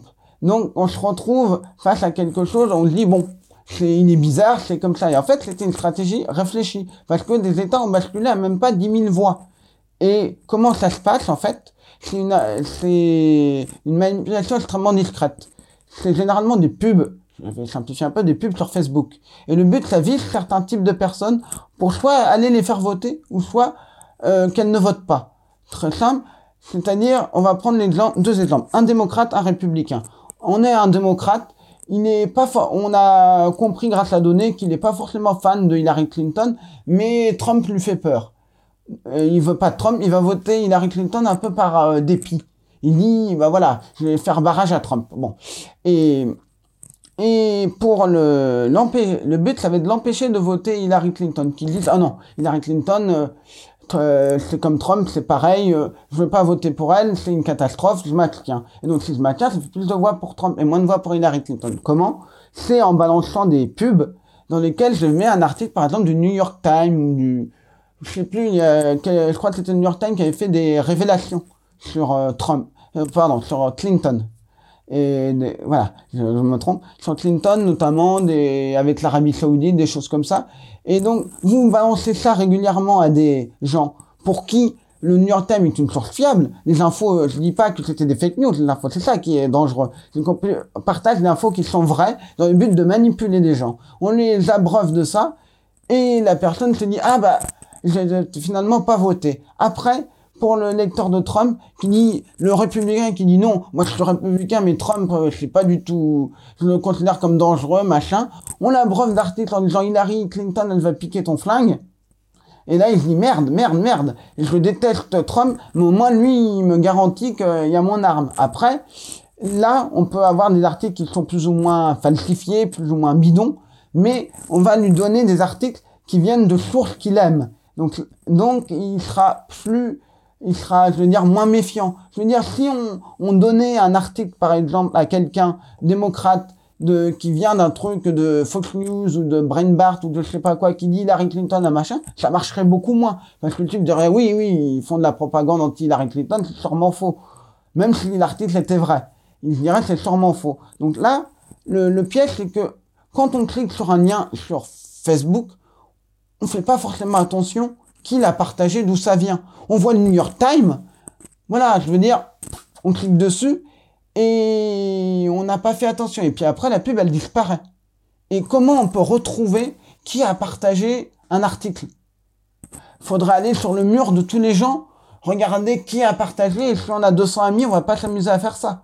Donc, le truc, c'est que la, la, même si on arrivait à se dire, ah mais attends, euh, c'est quoi cette page, pourquoi cet article est sponsorisé, on clique dessus, on verrait un truc, on se dirait pas, c'est bizarre, on se dirait il y a peu d'informations, je sais pas, ça peut être n'importe quoi, Le- l'amicale du, du, du, des armes du, du Vermont par exemple, c'est n'importe quoi. Bon, il peut dire, ah, c'est parce que je, suis pro-républicain, il m'envoie ça, parce que c'est de la news sur les armes, sais pas plus que ça, et en fait, il ne va pas se rendre compte que c'est de la manipulation. Et puis même, après, les pages disparaissent. C'est-à-dire qu'ils les ferment après, les pages. Donc si même vous voulez enquêter sur ces pages-là, vous êtes journaliste, on vous dit, il y a telle page, telle page, telle page qui a, qui a probablement fait des trucs bizarres, on vous donne le lien de la page, il n'y a plus rien. Vous arrivez sur un, sur un truc, un cul-de-sac. Et le seul moyen d'aller enquêter, faudra aller demander à Facebook, dire bonjour Facebook, est-ce que vous pouvez me donner l'accès à ces pages qui doivent être encore sur vos serveurs? Facebook ne les donnera jamais. Euh, et je suis sûr que même si, de, même s'ils devaient les donner devant la justice, je ne pense pas que ça a été le cas, ils essaieraient de pas les donner. Donc devant un journaliste. Donc c'est voilà, c'est ça qui est bi- bien à comprendre, c'est qu'on a réussi à manipuler de manière très discrète en sous-marin. Et et il y a des gens qui en ont parlé, qui ont dénoncé ça. Parce que sinon, ça aurait pu être de la théorie du complot. Parce qu'il faut bien comprendre que certaines théories du complot sont malheureusement vraies. Ou heureusement vraies. Euh, comme je dis, quelqu'un disait, les théories du complot, il est absurde d'en voir partout, il est absurde d'en voir nulle part. Faut, euh, voilà. Faut évidemment se dire que 90, peut-être 90% des, théories du complot sont totalement absurdes, mais il y en a qui vont se révéler vraies. Donc, faut faire aussi attention à ça. Faut pas tomber dans les deux excès. Et- Effectivement, ouais, c'est le genre de. Une, euh, une règle, on va dire, qui, marche souvent, c'est de se demander euh, quelle est la taille du complot et quel est le nombre de personnes impliquées. Il y a, eu, euh, il y a même un, scientifique ou un, enfin quelqu'un un universitaire qui a fait une petite étude statistique là-dessus, qui a essayé d'étu- d'étudier à, partir de quand un complot s'effondre. C'est-à-dire, si on imagine deux personnes qui complotent. Elles le disent à une troisième personne, à une quatrième, à cinq, à dix, à vingt. À partir de quand, à un moment donné, ben, juste par le fait qu'il y a trop de personnes impliquées, il y a forcément quelqu'un qui va euh, craquer, qui va révéler la vérité, qui va en parler à sa femme euh, le soir un peu bourré, ou tu vois ce que je veux dire. Et donc, c'est pour ça que quand tu vois la théorie du complot du style euh, euh, on n'a jamais été sur la Lune, ça voudrait dire qu'il y a, il me semble qu'il y avait 40 000 personnes qui travaillaient sur le projet Apollo. Il y en aura forcément une qui aurait un moment, je crois que c'est en 3 ans, il disait la moyenne c'est 3 ans pour que quelqu'un balance quelque chose. Voilà, et donc quand tu dis, ok, euh, 40 000 personnes sur, sur une période de 50 ans, là, quand même. Donc euh, pareil pour... euh, généralement aussi, on, on surestime euh, la compétence des gouvernements, quoi. Parce que je veux dire, un gouvernement, par exemple, Watergate, donc c'était un complot de Nixon qui, avait, bu- qui avait mis des, des micros pour espionner, quoi, sur le, le- je sais pas, le candidat, sur des journalistes, je sais plus trop exactement les Sur détails. les journalistes dans le bâtiment qui s'appelait Watergate. Voilà. Et même ça, ça paraît tout con. On se dit, bah, forcément, le président des États-Unis, avec tous les moyens qu'il a, euh, une histoire comme ça, ça devrait pas euh, échouer, quoi. Et finalement, ça a échoué. Donc, euh, voilà. La plupart du temps, les théories du complot, elles sont petites. Elles impliquent peu de personnes. C'est pas des trucs de gouvernance mondiale pour nous transformer en zombies ou, ou des reptiliens qui viennent d'extraterrestres. Pas. Voilà. Et puis il y a des arguments aussi très simples. Pour reprendre la Lune, il y a tout simple, c'est pourquoi les Russes n'ont jamais dit, euh, les, les Américains ne sont jamais sur la Lune? Ils auraient pu balancer cet argument. Et s'ils n'ont pas balancé, c'est qu'il y a une raison. C'est qu'ils savaient qu'ils étaient allés sur la Lune. Ça me fait penser à un documentaire que j'avais vu qui date, je crois, de 97, qui est un, un classique. Après, les choses ont peut-être évolué dessus. Mais il parlait de, de l'existence. Est-ce que Jésus de Nazareth a-t-il réellement existé d'un point de vue purement historique? Et il disait que à l'époque, bon, peut-être que depuis on sait d'autres choses. Il disait que euh, une chose très intéressante, quand, quand le christianisme a commencé, ils, ont dénigré le christianisme en utilisant les pires arguments, la pire mauvaise foi, le pire truc pour tout détruire dans, dans l'idée. voilà, vraiment, parfois, c'était totalement exagéré, mais il y a un argument qu'ils n'ont jamais utilisé. Jésus de Nazareth n'a jamais existé. Parce qu'ils auraient pu dire, non mais attendez, vous, vous suivez un prophète, mais en fait, votre type, il a jamais existé. Donc, ça peut tendre à dire que s'ils n'ont jamais utilisé cet argument, c'est qu'il a existé, peut-être. Donc c'est plein de choses comme ça qui peuvent permettre de dire, bah, euh, telle chose a, a, a existé. Et forcément, c'est normal quand on prend la Lune. C'est malheureusement normal qu'il y ait plein de gens qui doutent là-dessus. C'est malheureusement normal, parce qu'on était en, en 69, aller sur la Lune, c'est quand même un truc incroyable. Et ça a été vu par des mille, et je sais plus combien de millions de gens, peut-être même des milliards, mais je crois que c'était 300 millions, je veux pas dire de bêtises, mais beaucoup de gens se souviennent où ils étaient euh, à ce moment-là à regarder leur poste. Et en fait, c'est pas étonnant qu'il y ait un, un type n'importe quoi à New York, un autre type à, à Tokyo, un autre type à Sydney, un autre type à Paris qui se mettent à douter, de dire c'est pas vrai, qu'ils se connaissent pas du tout, qui ont aucune connexion. Là, on est face à une théorie du complot qui peut naître à plein de points différents parce que c'est un événement mondial. Après, il y a une autre théorie du complot qui est extrêmement intéressante et qui est totalement différente et, et qui euh, m'intéresse beaucoup. Évidemment, j'y crois pas, mais qui m'intéresse beaucoup, c'est la fameuse Paul is dead. Paul McCartney serait mort. Pour rappeler très simplement, il y a une rumeur dans les années 60 qui a circulé comme quoi Paul McCartney était mort dans un accident de voiture ou de mobilette ou de euh, c'est une théorie qui varie selon les versions. Il y en a même d'autres qui disent qu'il est mort dans le sud de la France avec euh, son manager, patati patata. Et en fait, là, ce qui est intéressant, c'est que c'est parti de, gens qui ont commencé à répandre une rumeur à Londres. C'est parti d'un seul point. Et ça a commencé à se répandre, répandre, répandre, jusqu'au point qu'il y a un DJ qui a dit Ah, mais il y a tel indice sur tel album dans Bay Road. Et en fait, là, on, le problème de ce genre de théorie de complot, c'est qu'on peut trouver toutes sortes d'indices pour une théorie de complot. Plus ou moins tordues. Il y en a qui vont être, euh, on va se dire, ah, mais c'est bizarre. Il y en a, on va se dire, non, mais c'est totalement débile. Il y a des gens qui ont pris l'album Sgt Pepper, qui ont mis un miroir au milieu du texte de je sais pas quoi, et ça fait soi-disant vaguement un truc disant qu'il est mort. Non, ça, c'est, mais par exemple, quand on a, dans Strawberry Field Forever, on entend John, on a, John Lennon, on a l'impression qu'il dit I've bury Paul. Qui veut dire j'ai enterré Paul. En fait, il dit cranberry sauce. Mais les gens peuvent se laisser avoir. Et un autre exemple très intéressant, à la fin de I'm il y a un truc qui est mis à l'envers. Parce que les Beatles ont été parmi les premiers, les premiers à mettre des trucs à l'envers.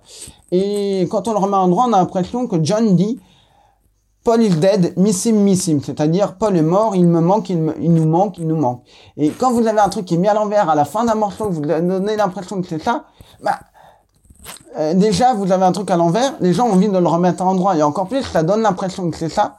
Bah, les conspirationnistes, pour eux, c'est du pain béni. Ils se disent, bah, quelles sont les probabilités qu'ils aient mis un truc à l'envers, qu'ils aient pas fait, machin? Justement, ils l'ont mis à l'envers, patati patata. Donc, parfois, c'est, il y a des indices qui sont des drôles de coïncidences. C'est juste une drôle de coïncidence.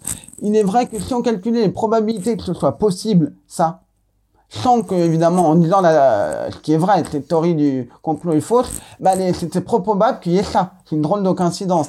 Mais après, il y a évidemment plein d'autres choses qui vont être totalement euh, délirantes, dans le sens que c'est faux, c'est totalement exagéré. Pour dire là-dessus, si on prend, si je disais à des étudiants inventer une fake news, je leur disais, euh, je dis n'importe quoi, John Lennon est en fait un extraterrestre, je suis sûr qu'ils analyseraient les chansons, ils analyseraient tous les trucs, et ils trouveraient plein d'indices pour confirmer cette thèse bidon. Parce qu'il y a plein de drôles de coïncidences et on peut faire venir tout et n'importe quoi, parfois de, manière totalement tirée par les cheveux et des fois de manière assez réaliste. Qui peut faire douter certains euh, personnes qui peuvent euh, se faire avoir. Ouais, bah, c'est vrai que les coïncidences, c'est un truc. euh, en fait, on n'est vraiment pas du tout câblé pour comprendre l'univers. Et parce qu'on n'a pas été. Voilà, il n'y avait aucune raison pour l'évolution par la sélection naturelle de, de faire en sorte que les êtres humains, un animal assez typique, comprennent l'univers. On est optimisé pour se reproduire. Si ça veut dire ne pas comprendre l'univers, c'est pas grave. Quoi. Euh, tout comme euh, être heureux ou ce genre de choses, c'est pas vraiment le but de, la, nature. Et donc, tu vois, il y a beaucoup de, trucs contre-intuitifs. Par exemple, euh, on dit, ouais, une, coïncidence qui a une probabilité de 1 sur un million d'arriver, mais ça arrive tous les jours, en fait. Ça s'appelle gagner au loto. Dans tous les pays, tous les jours, il y a des gens qui gagnent au loto, il y a une chance sur un million, ça arrive tout le temps, quoi. Et pareil pour le fameux, la coïncidence de rêver d'une personne qui va mourir le lendemain. Bon, c'est vrai que ça paraît extrêmement improbable, et tu te dis forcément il doit y avoir une, une sorte de, magie, ou alors c'est on est tous connectés. Et c'est une, une hypothèse qui pourrait être valide. Je veux dire, après tout, on ne sait pas vraiment beaucoup de choses sur la conscience, tout ça, tout ça. Mais si tu réfléchis, euh, tous les êtres humains font des rêves. À partir de là, ok, on rêve la plupart du temps. Euh, toutes les nuits, on rêve. Après, on s'en rappelle ou pas, mais euh, toutes les nuits, on rêve. On a tendance à rêver de gens qu'on connaît. C'est rare- très rare de rêver d'une personne complètement inconnue, quoi. Ça peut être des gens qu'on a vus à la télé, ça peut être des gens qu'on a euh, côtoyés dans la journée, et, ça peut souvent être des gens euh, qu'on connaît, des proches de la famille. Donc à partir de là, tu fais une sorte d'addition de toutes ces, euh, choses-là, tu obtiens forcément la probabilité que quelqu'un qui va rêver d'une personne qui va mourir le lendemain sur Terre, bah, ça peut arriver tous les jours. Et, quand ça nous arrive à nous, on, on se rend pas compte de cette la globalité, l'uni- l'universalisation de cette de, ce truc quoi. On se dit oh ça m'arrive à moi, forcément il y a quelque chose de spécial quoi. Bon, mais bon après euh, c'est juste une, cer- une certaine question en fait, c'est d'essayer d'avoir moins tort. J'aime bien cette idée de ça vient de l'anglais less wrong, c'est un euh, L'objectif c'est vraiment euh, se dire on a tous tort sur l'univers, sur la réalité, sur qui on est, d'où on vient, sur le monde quoi, en général. On a tous tort. Et l'objectif c'est d'avoir moins tort, c'est-à-dire d'utiliser la raison, la science, des méthodologies qui marchent essayer d'avoir moins tort. Et des fois, on, se rend compte que bah, Newton, il avait tort sur certaines choses, il a eu raison, et donc on a eu Einstein qui est venu et qui a, apporté, euh, qui a étendu finalement euh, là où, les, équations de Newton ne marchaient pas, il a été plus loin. Ça ne veut pas dire qu'il avait complètement tort, Newton, mais on utilise d'ailleurs toujours les équations de Newton euh, souvent. Et donc, mais tout ça, finalement, ça dégrade la, la santé démocratique d'un pays. C'est toutes ces fake news, toutes ces attaques, le fait qu'on est susceptible de croire à ces choses-là, de les partager, les théories du complot. Et donc, c'est dommage parce que j'ai l'impression qu'il y avait euh, un espoir quand Internet a été développé et qu'il s'est démocratisé, c'était cet immense accès à l'information et à la connaissance. Et on se rend compte que c'est pas si simple que ça, quoi. Que on a besoin d'une méthodologie. J'ai l'impression qu'on a un petit peu, euh, je sais pas moi, un petit peu à l'époque où on faisait des voitures sans ceinture de sécurité, par exemple. C'est-à-dire qu'on a une, a une technologie qui est, euh, qui est assez récente, 20, 30 ans. Euh, la plupart d'entre nous, euh, on avait, enfin, il y a une énorme partie de la population qui est née sans Internet et qui a découvert Internet. Aujourd'hui, il y a évidemment des, des millénials qui, sont nés dans cette génération. Et on est encore un peu en train d'essayer de trouver euh, co- comment rendre cet environnement numérique sain et avoir des sortes de sécurité, quoi, des, des, des ceintures de sécurité. Ça pourrait passer par l'IA qui nous dirait attention, cet article paraît être faux, parce qu'on sait qu'on on est en train d'entraîner des IA à reconnaître un petit peu, un petit peu plus le contexte du texte. Et donc je voulais savoir euh, aussi par rapport à le, sentiment anti-science, anti-expertise, qui est de plus en plus présent, aussi à cause de ça, hein, réseaux sociaux.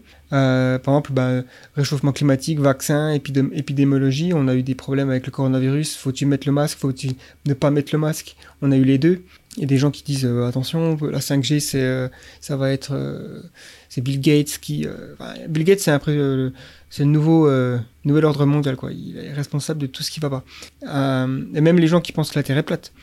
Donc, comment faire pour que la science et l'expertise, ah, c'est une, je sais pas si tu beaucoup de, enfin, si, tu vas pouvoir euh, trouver des solutions comme ça, mais juste peut-être entre, entre nous là, essayer de voir comment on pourrait faire pour que euh, on, retrouve une sorte de confiance, euh, je dirais pas une confiance aveugle aux autorités parce que c'est pas vraiment ce qu'on veut non plus, mais c'est juste euh, essayer de moins se dire si ça vient de d'un petit groupe de scientifiques là qui nous disent que je sais pas moi, il faut mettre le masque ou euh, il faut se vacciner, il faut se faire vacciner, euh, ben, je vais pas le faire parce que je suis un contrarien ou qu'est-ce qu'il y a des mécanismes en ligne euh, où est-ce que ça, ça pourrait passer, je sais pas. C'est un peu à- compliqué parce que le, le, le c'est pas toujours simple. Si on dit, euh, si on instaure une sorte d'autorité qui, avec des experts reconnus qui vont dire il faut faire ci ou il faut faire ça, déjà il va y avoir de la défiance.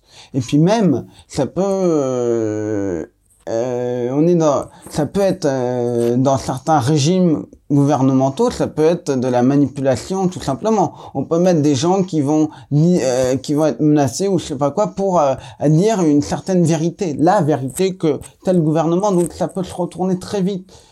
Et c'est ça qui est assez dangereux, dangereux, je pense. Donc faut faire attention. Le- si on met des, j'ai envie de dire, si on met en place des outils numériques, des armes pour se défendre, faut faire attention à ce que ça se retourne pas contre nous si un jour il y a quelqu'un de mal intentionné qui prend le pouvoir. C'est ça qui peut être très dangereux. Faut toujours pen- penser à ces choses-là. Ouais, ça fait penser à 1984 avec Big Brother et notamment le, le fait que tout le monde croit qu'il y a une guerre qui se passe euh, alors qu'en fait il n'y a pas de guerre. Euh, et le- il y a un ministère de la pensée, je crois, dans, dans 1984. Et Je donc, crois que c'est ça. ouais. Et c'est un gros problème c'est qu'on se retrouve face à des à des choses et c'est exactement à des, euh, ce qu'on revenait à un exemple quand on euh, je repense quand on autorise une application Twitter bah elle peut parfois faire les choses bien et parfois elle peut vous pirater parce qu'elle abuse de son pouvoir donc là c'est pareil on peut avoir quelque chose qui a abusé du pouvoir et puis le le, le problème c'est que pour quelque raison que ce soit politique, stratégique ou quoi que ce soit, les hommes politiques peuvent dire le contraire. Et il y avait un exemple euh, qui était très intéressant. J'ai vu ça dans euh, dans un doc euh, c'était sur les théories conspirationnistes, c'était Martin Veil qui a, donc qui a fait ça un doc sur TMC donc par pro- produit par je crois Bangou, Bangoumi ou je sais pas quoi, c'est Yann Barthès quoi qui est qui est derrière ça et donc euh, ce doc, il expliquait, il parlait notamment du, du fameux doc Hold Up, que je n'ai pas vu, mais il expliquait un peu, il disait qu'au départ, ce qui est ravageur, c'est qu'il pose des points qui sont tout à fait vrais. Il part de postulats tout à fait, il monte, le, je crois que c'est Véran qui dit le masque en, po- le masque en population générale n'est pas euh, obligatoire ou n'est pas nécessaire, je sais plus exactement la phrase, même, et donc, à partir du moment où vous partez des erreurs des hommes politiques, qu'elles soient politiques, qu'elles soient stratégiques, qu'elles soient ou que ce soit des fois pour bien faire, que ce soit pour manipuler ou quoi que ce soit, vous partez de ça, forcément, vous êtes plus enclin à faire, à avaler aux gens un peu tout et n'importe quoi. Encore plus quand vous avez des gens qui sont censés être respectés. Dans le doc, vous avez plusieurs prix Nobel qui parlent. Donc, à partir du moment où tu as des prix Nobel, bah les gens pensent ah ouais, c'est un prix Nobel, il y en a un qui est connu pour avoir euh, qui est bah, un des pionniers dans la lutte contre le VIH. Je crois qu'il a décodé le génome, je veux pas dire de bêtises, le génome quoi. Donc, quand vous avez des gens comme ça, bah qui, qui font en théorie autorité. Il y a beaucoup de gens qui peuvent se dire, sauf que ce que les gens ne savent pas, c'est que c'est maintenant ces gens-là qui ont peut-être eu qui ont eu à un moment leur ordre de gloire, qui ont dit des choses sûrement pertinentes. Je suis pas assez, j'ai pas fouillé dans la bio de savoir à partir de quel moment ils ont comme, ils ont peut-être dit des choses inexactes, mais ce qu'on sait, c'est qu'aujourd'hui, ce qui est dit par plein de gens, ils sont extrêmement critiqués par leur père, avant même leur sortie. Donc, donc, le problème, c'est qu'un quelqu'un qui est, qui a réellement des, des postes, c'est pas, euh, je veux dire, c'est pas, on vous met pas euh, truc-muche un acteur qui affirme être médecin ou machin, on vous met vraiment quelqu'un qui est connu pour avoir eu un prix Nobel ou quelqu'un qui a, qui a une fonction, euh, je sais pas, qui a un haut poste de, qui a été euh, en chef de tel tel hôpital ou tel truc ou des maladies spécifiques, on se dit ah oui, il peut s'y connaître. Ben en fait, ces gens-là peuvent aussi se faire avoir par des fake news, peuvent aussi se laisser par la dérive complotiste et être persuadés de certaines choses. Et donc c'est pas parce que vous allez avoir des gens très importants qui sont réellement ce qu'ils sont que euh, les infos vont être vraies. Mais le problème c'est que ça va être ravageur. Vous avez aussi un ancien ministre de la santé qui est dedans. Donc il y a donc euh, tout ça, ça va renforcer le la croyance, ça va renforcer la, la théorie. Et peut-être des gens qui étaient sceptiques en disant c'est des conneries, ils vont le regarder en disant il y a un prix Nobel, ah mais il y a un il y a un, un ancien ministre, ah mais il y a un type qui est spécialiste, ah, il y a que des des des poids lourds dans ce truc là. Et en fait, ce qu'ils voient pas, c'est que euh, c'est des gens qui sont extrêmement contestés aujourd'hui par leur. Euh, mais après, si vous dites euh, à quelqu'un, là on va parler plutôt de la personne qui est complotiste avant même d'avoir vu le truc, il va dire mais attendez, si un tel ou un tel il est rejeté par la communauté, c'est tout à fait normal. Il dit la vérité et toute la communauté veut l'empêcher de dire la vérité. Donc le complotiste il va voir ce qu'il arrange. Et en fait, le truc c'est quand vous avez par exemple un documentaire complotiste et des gens qui disent faut le supprimer en ligne, il y en a d'autres qui disent non, faut pas le supprimer, il faut laisser ça. Euh, moi, je pense que ces documentaires, faut le supprimer au risque de supprimer les liens. Parce que le complotiste, il arrivera toujours à le trouver. Parce qu'il y a tellement de clones du truc, de liens, ils vont le cloner. C'est un peu comme l'effet Barbara Streisand, enfin, c'est l'effet Streisand, où Barbara Streisand avait voulu empêcher que sa photo de sa maison apparaisse. Et comme il y a eu un procès, bah là, tout le monde l'a vu, la photo. Ça a fait l'effet euh, hmm. inverse. Et... Oui, c'est comme quand si, si, je te dis euh, ne pense pas à un éléphant rose, euh, voilà quoi. C'est ça. Et le vrai problème là, c'est que si vous supprimez le doc, vous allez toujours avoir des gens qui vont dire ah mais vous voyez Facebook le supprime donc c'est le doc est vrai. Vous allez toujours avoir ça. Mais d'un côté, vous allez empêcher à des gens qui est pas complotistes de, le venir. En fait, c'est un peu comme un virus. Faut éviter au maximum qu'il se répande. Parce que, voilà, c'est ça. Et en fait, là, peu importe, euh, les gens qui sont complotistes, ils vont voir ça, ça va pas, ça va pas, ça peut-être un peu, euh, euh, les devenir, faire devenir un peu complotistes, mais bon, c'est pas forcément le plus embêtant. Le plus embêtant, c'est que des gens qui sont non complotistes les voient et se disent ah mais c'est vrai, ah mais c'est forcément vrai ces arguments d'autorité, ces arguments il y a telle ou telle personne très influente, donc il faut faire très très attention à ça. Et oui, je pense qu'il faut euh, au maximum réduire la l'explosion, l'exposition, ah, l'exposition ça veut rien dire, l'exposition de ces docs aux gens pour parce que euh, il faut éviter qu'il y ait un maximum de gens qui se laissent avoir par, par ce genre de choses parce que c'est très bien fait. Faut savoir, euh, il y a quelques années, c'est bien avant que les, qu'il y ait toutes ces histoires-là de, de doc, ils ont, euh, il y a un doc qui a été fait sur, qui expliquait pourquoi les chats étaient, voilà, étaient dangereux, étaient des êtres plus ou moins extraterrestres pour nous contrôler. Et en fait, ce doc a été fait par des collégiens pour démonter ce que c'est qu'une fake news. Ils ont regardé des tonnes de vidéos de fake news et ont essayé de comprendre comment une vidéo de fake news marche. Et de là, ils ont appliqué toutes les recettes. Et en fait, ils expliquaient qu'il faut un peu des, des, gens qui font autorité, comme on a expliqué.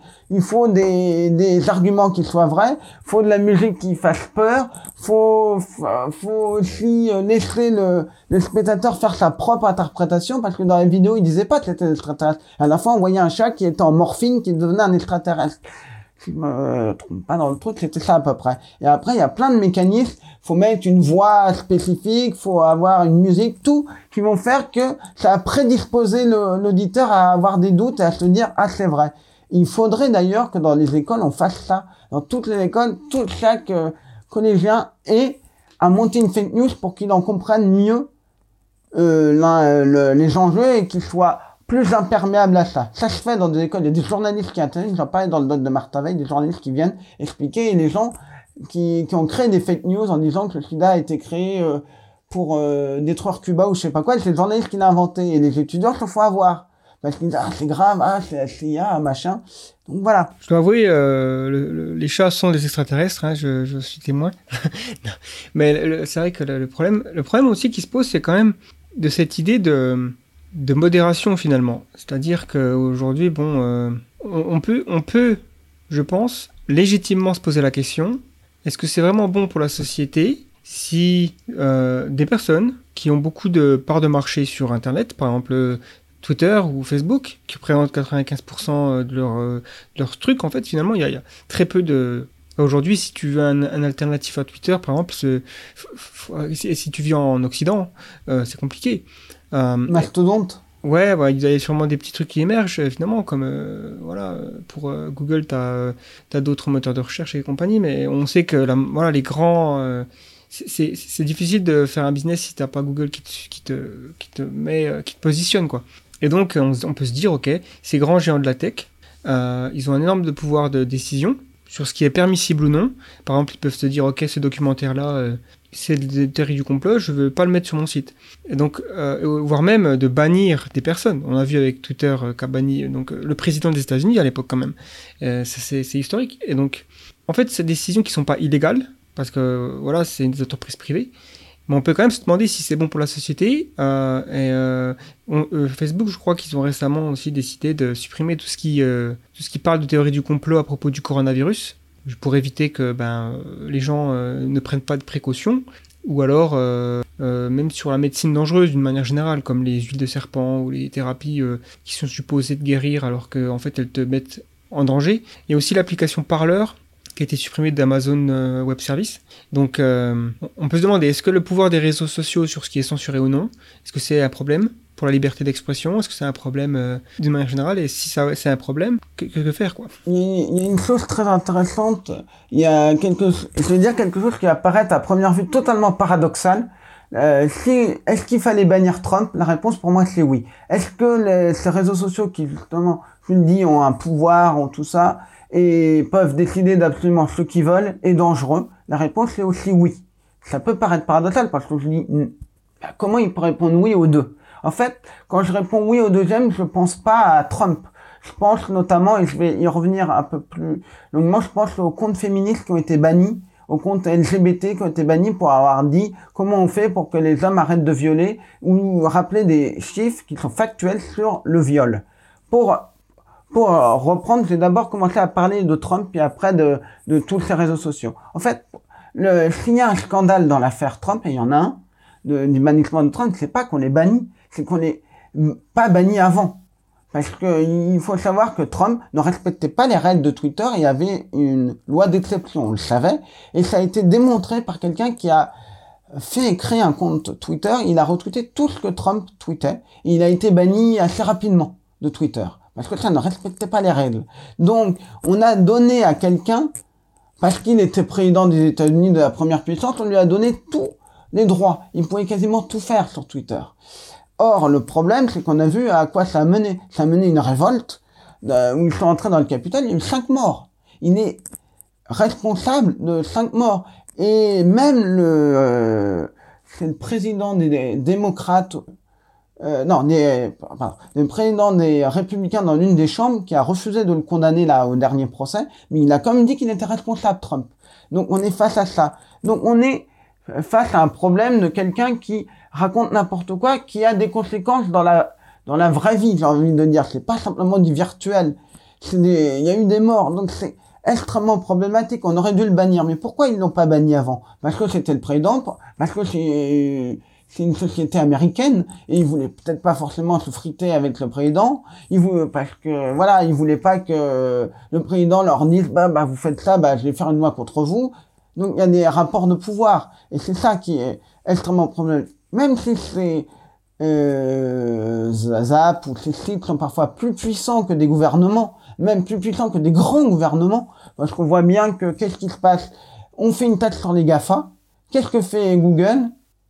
Bah, il augmente euh, la, taxe, il augmente le prix de la taxe, la fait répercuter sur l'utilisateur. Donc c'est voilà, il- c'est c'est c'est quand même assez euh, c'est quand même assez cynique de dire que quoi qu'on quoi qu'on euh, c'est dire qu'ils sont tellement plus puissants qu'on se fait avoir. En fait, le problème, il vient de là. Faut bien comprendre que généralement, ça peut être de l'IA qui va traiter des, des, des termes problématiques, qui va être banni quand c'est signalé, ou ça peut être des gens, des petites mains. Il y avait un doc qui, qui est sur les nettoyeurs du web, qui est un doc un peu difficile à voir parce qu'il y a des choses un peu crues à voir. Et notamment, il y a beaucoup de gens qui ça les traumatise au point qu'ils se suicident euh, après avoir fait de travailler là-dedans. Ils sont payés une misère, ils sont souvent dans des pays complètement ailleurs. Et ils ne vont pas forcément comprendre tout le contexte comme une IA. Par exemple, il y avait un exemple de quelqu'un qui a dénoncé des violences policières où il y avait des policiers ont tenu des propos homophobes. Il a retweeté, il a cité ce que disait la personne. Et il a eu peur, la personne a eu peur de sauter de Twitter parce qu'elle a, parce qu'il y avait des propos homophobes dans son truc, mais c'était pour les dénoncer. Une IA va pas forcément comprendre le contexte. Et au point que récemment, il y a eu une grande affaire, c'est depuis quelque temps, il faut bien comprendre, il y a des comptes féministes, des comptes LGBT qui militent pour juste raison pour leurs droits et qui se retrouvent menacés, insultés par plein de ce qu'on va plutôt qualifier peut-être de masculistes. Donc c'est des hommes qui sont contre les droits, voilà, qui sont souvent très rétrogrades et qui n'hésitent pas à insulter, menacer, notamment de mort, des gens sur Twitter. Et quand ils sont signalés, euh, ils vont difficilement euh, sauter, ils vont difficilement être, euh, comment dire, ils vont difficilement être sanctionnés. Et c'est un gros problème, alors que des comptes féministes qui vont leur répondre sous le peut-être parfois sous le coup de la colère ou parfois de manière totalement réfléchie, qui vont être un peu, un peu énervés, ce qui est parfaitement normal. Vous avez, vous avez de quoi d'être indigné de quand vous recevez ce genre de messages absolument abominables et, et qui vont se faire très vite bannir on pourrait se dire, ah oui, mais c'est parce que les masculins sont très organisés, ils sont capables de cibler. Mais on a vu que les féministes aussi, et les LGBT, tous ces comptes-là, sont capables aussi de s'allier pour signaler en masse un compte. Et ça va être moins être efficace.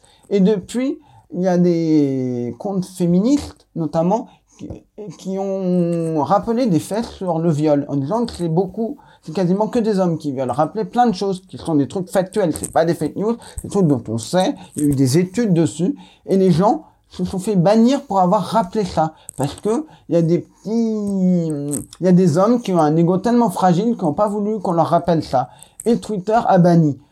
Et euh, je me rappelle d'un compte euh, qui a été banni, c'était il y a peut-être six mois, où ça a été un des premiers dont j'ai entendu parler, qui a été banni. Et récemment, euh, il y, a eu plein de comptes qui ont été bannis pour avoir rappelé ça, en masse, plein, plein, plein. Et c'est des comptes qui étaient importants, qui avaient une grande audience. Donc forcément, ça fait grand bruit. Et comme il y a eu plein de mouvements qui se sont lancés, là, il y a eu un, un mouvement qui s'est lancé pour dire euh, Twitter, qu'est-ce que vous faites? C'est un peu comme les MeToo, quand euh, il y a quelqu'un qui va parler sur un réseau social qui va dire moi moi, euh, j'accuse telle ou telle personne de m'avoir violé, j'accuse telle ou telle personne, et ça va libérer la parole. On l'a vu récemment avec le, le MeToo Gay qui a été lancé par un jeune qui malheureusement n'est plus de ce monde parce qu'il s'est suicidé après avoir, euh, comment dire, tout ce qui s'est passé, ça a été sûrement insupportable pour lui, et malheureusement, bah, il, il s'est suicidé, et, et il accusait des personnes, des politiques de de viol et de et ça a libéré totalement la parole de toutes les personnes euh, homosexuelles qui ont dit ah mais moi aussi j'ai été victime ah moi aussi. Et donc et donc on le voit bien et, donc ces mouvements-là permettent de faire réagir ou soit de faire émerger un nouveau un nouveau euh, un, j'allais dire un nouveau truc mais c'est c'est pas le bon mot parce que c'est des choses extrêmement graves, mais euh, de faire euh, peut-être mettre en lumière quelque chose dont on se doute que ça existait, mais d'un coup plein de gens se disent ah mais moi aussi, ah mais moi aussi, je parle, je parle, et plus il y a de personnes qui parlent, plus ça donne envie aux gens. C'est bien de parler, mais j'en profite pour faire une parenthèse de deux secondes. C'est bien que les gens parlent, mais aussi il faut qu'on les écoute parce que la plupart du temps on les croit pas. Et dès qu'il y, a beaucoup de gens qui disent parler, parler, mais dès que la personne parle, on dit ah mais tu mens, ah mais tu racontes n'importe quoi. Et évidemment, si les gens entendent ça, ils vont pas avoir envie de parler. Alors qu'il faut vraiment les écouter. Mais pour revenir à ce que je disais sur euh, Twitter, Twitter a été obligé de réagir, ce qui est exceptionnel face aux comptes féministes qui ont été bannis. Et je crois que c'est Numérama, ils ont donné, je crois que c'est Numérama, ils ont expliqué que c'était une erreur, ils sont excusés. Mais quelques heures après, il y a quand même des comptes qui ont continué à être bannis. Parce que euh, c'est des gros problèmes. Je dis pas que c'est simple de modérer. mais il faut donner des moyens. L'exemple euh, très simple, c'est quand il y a eu les massacres des Rohingyas, donc ce génocide. Euh, à l'époque, euh, Mark Zuckerberg euh, a dû a dû faire un un truc, s'excuser publiquement parce que il y avait, je crois, qu'une seule personne qui était capable de comprendre la, la langue. Je sais pas quelle est la, la langue, c'est du Rohingya ou je veux pas, j'ai pas assez euh, de connaissances là-dessus, mais c'est une langue très spécifique qui est pas parlée par tant de gens que ça. Je veux dire, c'est pas des mini, des milliers, des centaines de millions. Et il y avait qu'une seule personne qui était capable de comprendre la langue et donc d'apprécier si le message était euh, une insulte, si c'était une menace de mort, si c'était voilà quelque chose ou pas. Et ils ont promis qu'il allait avoir plus de, de choses. Donc j'ai envie de dire, ces sociétés-là, tant qu'on tant qu'on découvre pas qu'il y a un scandale, elles font elles font pas grand chose. Il faut euh, leur dire attention, ça ça va pas et qu'il y ait plein de gens qui disent attention, ça ça va pas et que ça déshonore l'image de l'entreprise pour qu'ils se disent merde, il faut que j'agisse, il faut que je fasse quelque chose. C'est peut-être un peu exagéré ce que je dis là, mais malheureusement dans beaucoup de situations on se rend compte de ça. Et et, et, Twitter a dû s'excuser, mais après ils ont continué parce que ça devait être automatisé, parce que ça devait être machin. Mais le problème, c'est que qu'est-ce qu'on fait? Parce que ces comptes-là sont pas sanctionnés, c'est euh, ces gens qui sont rarement. Et puis même quand il y a des certains masculins certains qui sautent, c'est-à-dire sauter, c'est-à-dire que le compte est, est, supprimé, je précise, s'il y a des gens qui sont pas du tout familiers avec Twitter, c'est-à-dire que le compte est supprimé, c'est définitivement, c'est-à-dire qu'il s'est pas suspendu pendant 7 jours ou machin, ben il y en a qui reviennent, euh, qui recréent un compte et il y en a ils ont créé euh, comme ça 80 comptes parce que à chaque fois le compte sautait. Donc il y a un vrai problème de ces gens-là. Après ils peuvent utiliser toutes sortes d'outils qui vont leur permettre d'empêcher de sauter, mais quand on voit qu'une féministe qui a qui a eu euh, deux trois rappels et s'est fait bannir son compte, donc euh, et après elle revient et comme euh, il y a eu un bannissement, bah, ils disent non, cette personne ne veut pas. Elle se fait bannir l'IP, c'est-à-dire l'adresse IP, donc euh, c'est-à-dire l'adresse qu'on a sur Internet. Donc c'est difficile d'en avoir une autre. On peut utiliser des VPN, on peut utiliser plein de trucs. Je vais pas rentrer dans les détails, mais quand elle se fait bannir son IP, c'est quand même extrêmement lourd. Alors que ces gens-là, on leur a pas banni apparemment l'IP, puisqu'ils sont revenus 80 fois et je doute qu'à chaque fois ils utilisent un VPN ou un truc. Après, c'est peut-être ça, mais, il y a un vrai problème, il est là le problème sur Twitter. C'est pas qu'on ait banni Trump, c'est pas parce que quand on a banni Trump et plein d'autres comptes, la désinformation au sujet de lecture a baissé considérablement parce qu'il y avait moins de gens pour répandre euh, toutes ces théories euh, du complot. Mais oui, pour euh, terminer là-dessus, oui, il y a un problème, c'est que Facebook, Google, tous ces gens-là, qui sont plus puissants qu'un État, euh, Google peut dire je je veux plus de sites dans lequel il y ait le mot euh, voiture. Et s'ils font ça, ben tous les sites vont devoir se plier et plus avoir le évidemment c'est un cas totalement extrême qui font certainement jamais mais je veux dire Google fait la pluie et le beau temps. Facebook fait la pluie et le beau temps. Twitter fait la pluie et le beau temps. Ils font la pluie et le beau temps. Ils sont plus puissants que des États. Je recite les normes de ils répercutent la taxe. La taxe GAFA, ils la répercutent sur leurs clients pour euh, justement rendre mécontents les gens et que les gens disent qu'il faut pas taxer les GAFA. Et ils sont et ces sites sont rendus essentiels pour bien comprendre ce que ces sites-là veulent, c'est qu'on passe le plus de temps dans leur interface. Ce qu'ils veulent, c'est qu'on passe le plus de temps pour récupérer un maximum de données pour vendre de la pub. Google, son but, c'est que, le rêve absolu de Google, c'est que le matin, vous vous réveillez, vous consommez Google. Le midi, vous consommez Google. L'après-midi, vous consommez Google. Le soir, vous consommez Google. Et la nuit, vous consommez Google. Toute la journée, vous consommez Google. Et donc, ils ont plein d'outils. Et on voit qu'on utilise Chrome, on utilise euh, Google, euh, le, le, le, moteur de recherche, on utilise Gmail, on, utilise, on utilise peut-être les drives, tout. Quasiment tout. Euh, on a peut-être, certaines personnes ont peut-être 80% de leur truc, c'est sur Google, c'est utiliser Google. Et ils avaient même à un moment leurs réseaux sociaux, parce que la plus grosse erreur, une des plus grosses erreurs qu'a fait Google, c'est de ne pas voir l'arrivée des réseaux sociaux. Ils ont euh, créé, je crois, en 2011 leur réseau social Google qui a été un échec parce que ça a été un clone de, Facebook. Et, et c'est preuve que même quand on est le plus grand des géants, on peut se planter, on peut pas simplement dire ah mais attends je vais rattraper mon retard et créer un truc, ça n'a pas marché. Et c'est et pour eux, Facebook, c'est une catastrophe parce que 7 secondes passées sur Facebook ou même ailleurs, c'est du temps à moins passé chez eux. c'est quelqu'un qui a la même euh, stratégie. Parce que le but, c'est que vous partagez un maximum d'informations sur Facebook pour que, justement, euh, bah, il y ait de plus en plus de pubs personnalisées et que euh, Facebook, ça génère de plus en plus d'argent. Ouais, c'est vrai que c'est une autre. euh, On y reviendra sûrement sur le business model, mais euh, c'est vrai que juste pour faire un point sur Twitter, c'est vrai que quand euh, ce que j'ai entendu souvent des gens dire qu'ils violent la, viol- la liberté d'expression, que tu sais il y a ce principe de liberté d'expression qui est tellement euh, vénéré. C'est ça, aux États-Unis, c'est, contrairement à nous, c'est la base. Exactement, ils ont ils ont des valeurs assez euh, très libertariennes. Dans la Constitution, c'est vraiment, je crois, le premier amendement ou je sais pas quoi. Donc c'est, c'est oui, c'est le premier amendement. Donc c'est, Mais je pense qu'il y a une erreur dans ce qu'ils font. Dans ces gens-là, c'est critique parce que Twitter, ils violent pas du tout euh, la liberté d'expression en supprimant euh, le compte de Donald Trump ou des gens d'extrême droite ou autre. C'est juste une entreprise privée qui décide qui est autorisé sur la plateforme ou non.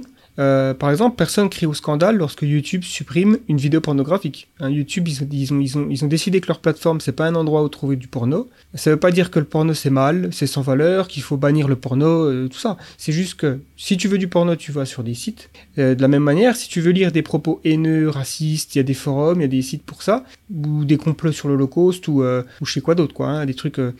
voilà. oui, on peut le dire. Sauf que ces propos-là, contrairement au porno, c'est pas une, c'est pas une opinion, c'est des faits condamnables par la loi en Europe aussi. C'est ça qui est aussi un différent. Oui, c'est vrai qu'il y, y a des trucs comme ça aussi. Après, il faut bien comprendre que ce qu'on appelle les propos haineux ou hateful speech en anglais, ou les trucs qui incitent à la haine, c'est autant préjudiciable que la pornographie pour les enfants ou les adolescents.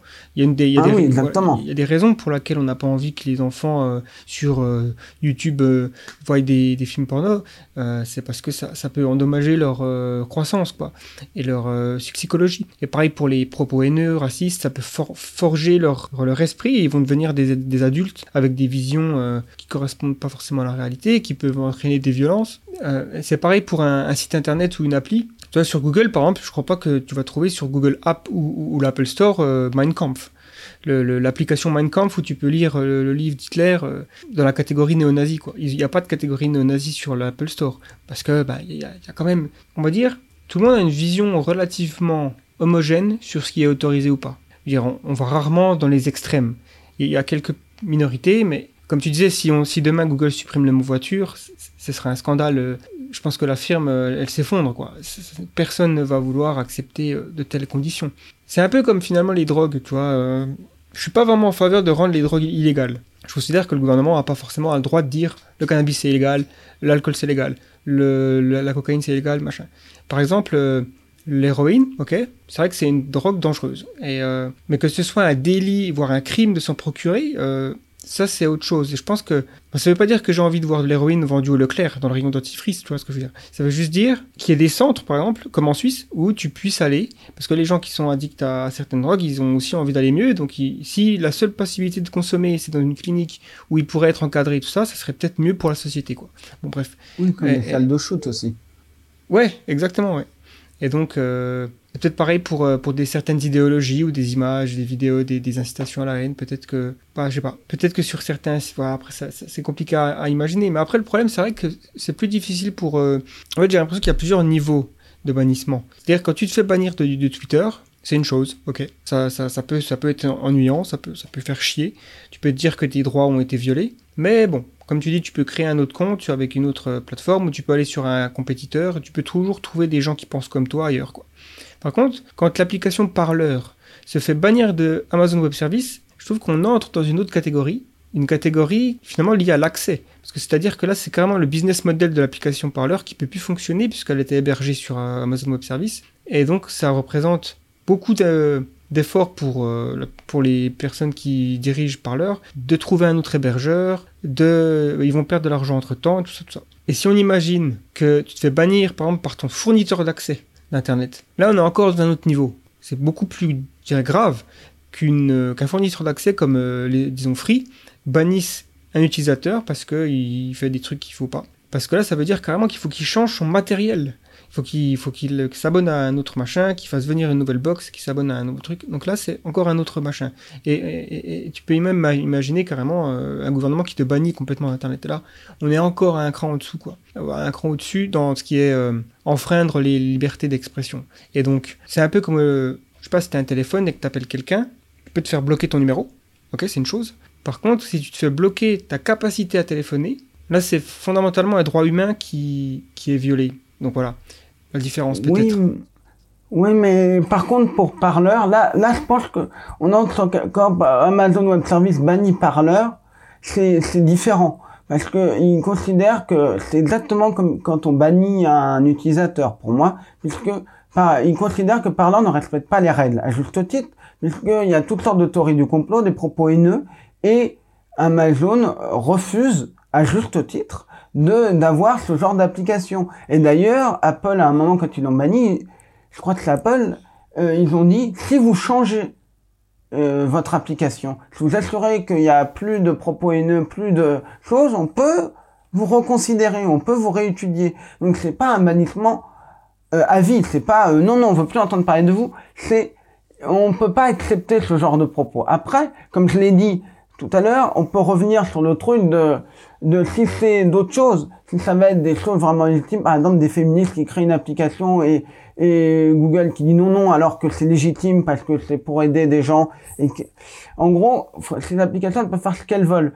À un moment je travaillais dans une boîte qui montait une appli mobile et quand quand ils ont monté l'appli mobile j'ai regardé euh, euh, euh, il y avait une affaire quelque temps avant où en Brésil ils avaient supprimé une appli parce que dans le dans l'appli il y avait un pistolet à eau. Ils interdisaient tous les pistolets dans dans les applis. Et comme c'était une application dans laquelle on montrait des œuvres d'art, on avait le droit de montrer des œuvres d'art.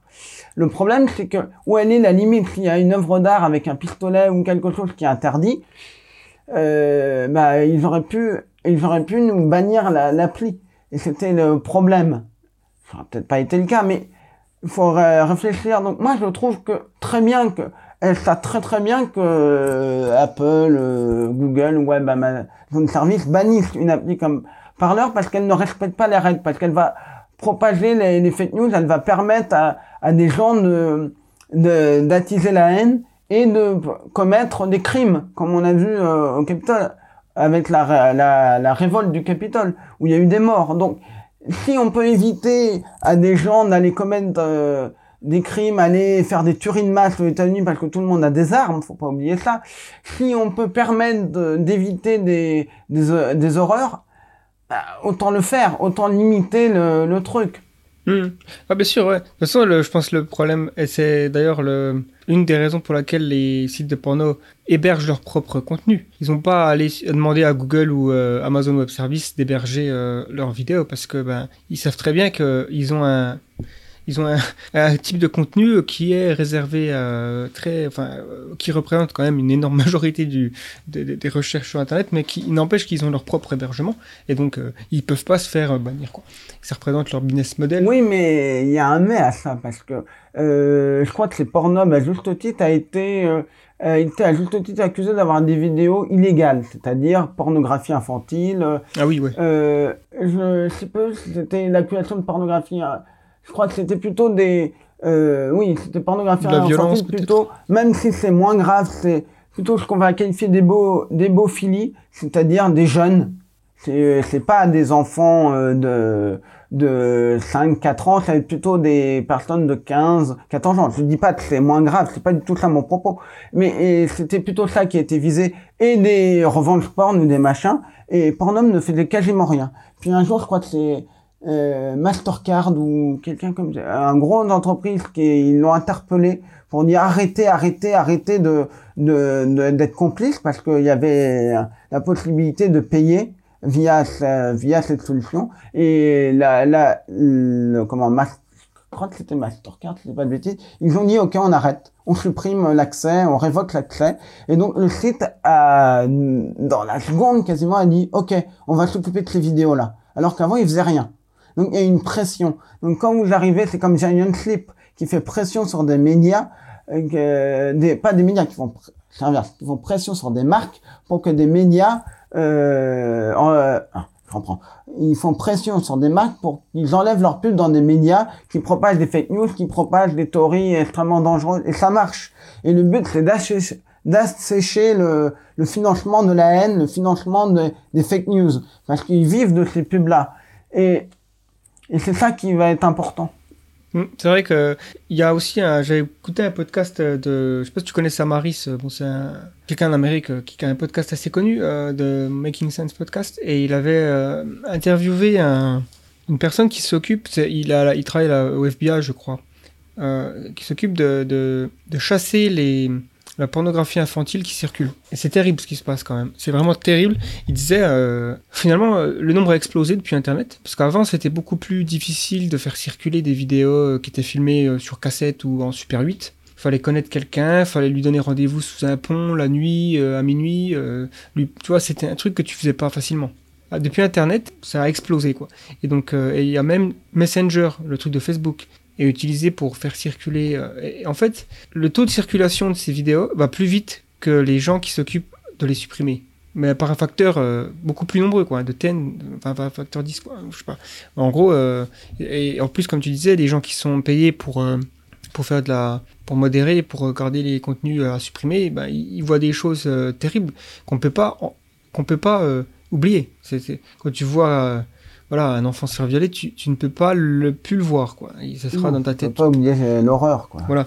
Donc euh, voilà, encore une fois, est-ce que j'espère que l'intelligence artificielle sera cap- capable de, euh, avec l'image, euh, la reconnaissance faciale, la reconnaissance d'image, la compréhension de ce, de ce qui est dans une vidéo, qui est de plus en plus euh, développée. Peut-être euh, que ce sera plus possible. J'espère. C'est vraiment. il faut- là, je pense que seule, seule la technologie peut sauver. euh, le, tir quoi, sur ce truc-là.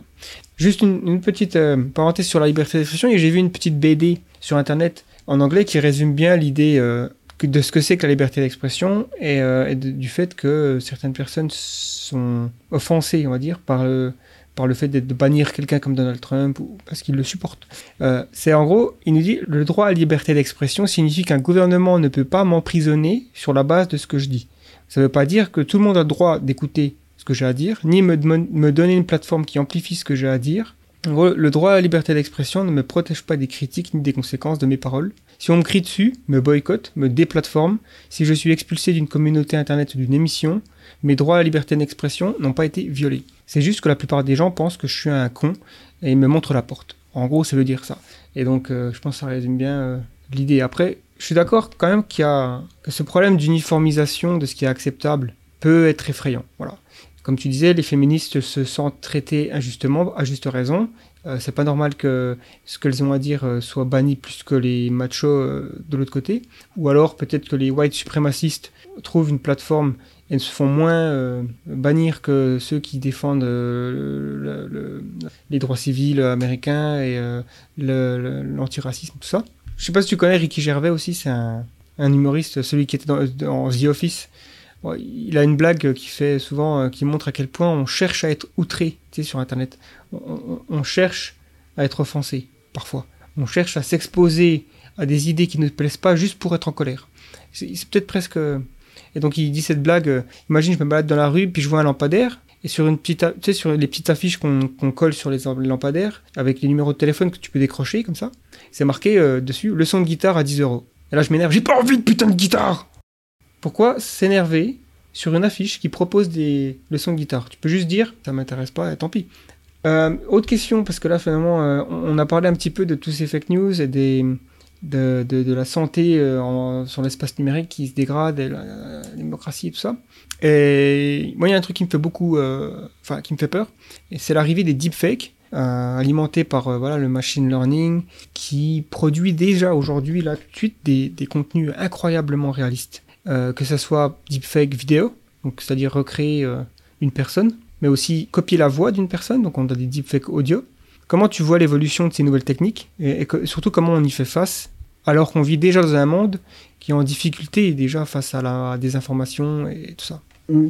C'est quelque chose sur lequel je vais juste revenir en deux mots sur euh, euh, justement sur Ricky Gervais parce que ça me fait penser à quelque chose très rapidement en deux mots qui est extrêmement intéressant. Il a été à juste titre accusé d'être transphobe.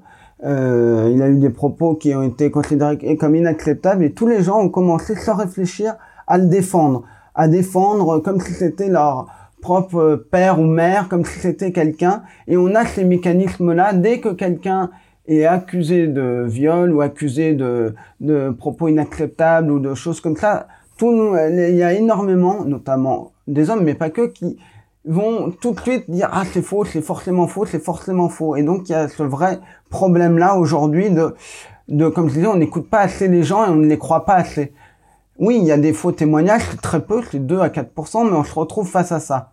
Et c'est extrêmement problématique aujourd'hui de et c'était un humoriste qui disait euh, il disait on peut plus rien dire, on peut plus rien dire, mais en fait non. Euh, c'est un humoriste qui se moquait à juste titre de Ricky Gervais, j'ai plus le nom, mais qui disait non ça ça euh, il dit des propos transphobes, il disait les propos transphobes ce qui est scandaleux, c'est que ça passe, mais attaquer euh, Ricky Gervais en lui disant oh Coco t'as dit des choses inacceptables, ça ça passe pas. Et il était absolument révolté par ça.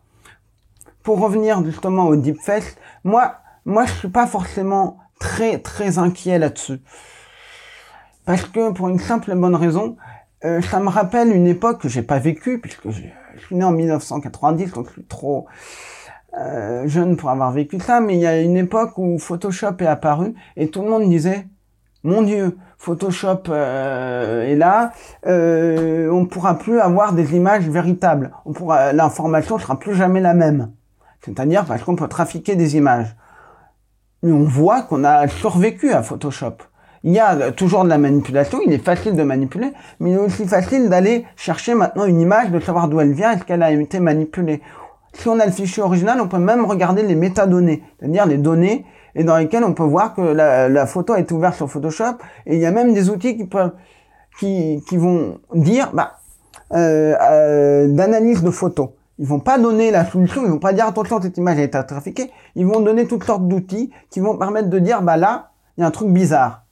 Ils vont pas le dire directement. Comment expliquer ça? C'est un peu comme quand on a on a un résultat d'analyse il faut euh, nous faire interpréter. Parce que on lit, on va pas forcément tout comprendre. Et ben là, c'est pareil. C'est à nous d'aller l'interpréter. C'est à nous d'aller comprendre qu'est-ce que dit, de faire parler des données qu'on a. Donc moi, je suis pas forcément... C'est vrai que c'est un gros problème aujourd'hui, mais on a un jeune Irlandais de 17 ans qui a réussi, qui a gagné un prix pour avoir fait une, une appli qui est capable de ne pas se tromper, de détecter les deepfakes, je crois à 95%, fiable à 95 ou, ou par là. Donc, Certes, on est au début du deepfake. Je veux dire, dans quelques années, ce sera beaucoup plus, peut-être, difficilement détectable, mais on aura peut-être des outils beaucoup plus forts qui vont nous permettre de dire, ah bah là, il y a, c'est faux, bah, de regarder, et on aura peut-être des outils comme on a actuellement pour les photos, dans lesquels on va balancer la, la photo, et ça va l'analyser, plutôt la vidéo, et ça va analyser la vidéo, et se dire, et ça va montrer certains points, et après, nous, avec les connaissances qu'on a, donc en connaissant comment fonctionne ce truc, on va dire ok. Donc si, si par exemple n'importe cette zone en surbrillance, ça veut dire qu'il y a un truc bizarre qui a été rajouté là sur la tête et ainsi de suite. Donc voilà, c'est exactement le même débat qu'il y a eu quelques années où on est où on, est capable de à partir d'un audio de, de faire dire n'importe quoi à une autre personne avec avec avec l'audio qu'on a appris ça va pas être un, un, un, imitateur, ça va pas être ça va être la vraie voix de la personne qu'on a modifiée euh, à partir de, de ces de, de choses qu'elle a pu dire.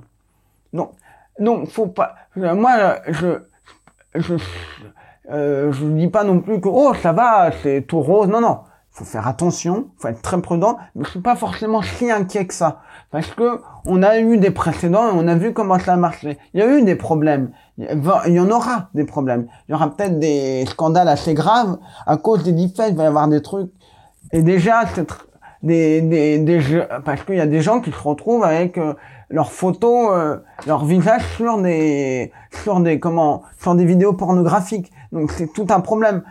Évidemment, c'est pas dans le but de faire croire que la personne est a fait une sextape ou quoi que ce soit. C'est juste pour euh, euh, des pervers qui veulent euh, fantasmer ce qui est assez dégueulasse sur des sur des gens célèbres ou machin de des deepfakes mais donc voilà mais le, le, le truc c'est que il y a eu des scandales il y en aura mais voilà mais si aujourd'hui quelqu'un a je dis pas ça parce qu'il a 17 ans mais qui a réussi à créer un outil qui est fiable à 95% on va travailler dessus les grandes entreprises tout le monde va s'y mettre pour détecter et justement éviter qu'il y ait trop de problèmes avec justement ces deepfakes et ces, choses-là.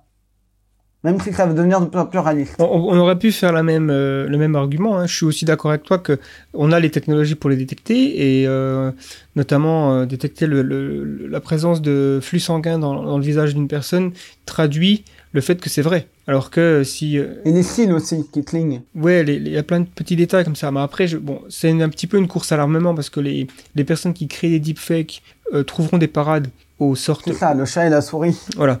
Mais on aurait pu faire le même argument en se disant, euh, par rapport aux fake news, en disant, oui, bien sûr, les gens vont essayer de balancer des fake news sur le net, sur Twitter, sur Facebook.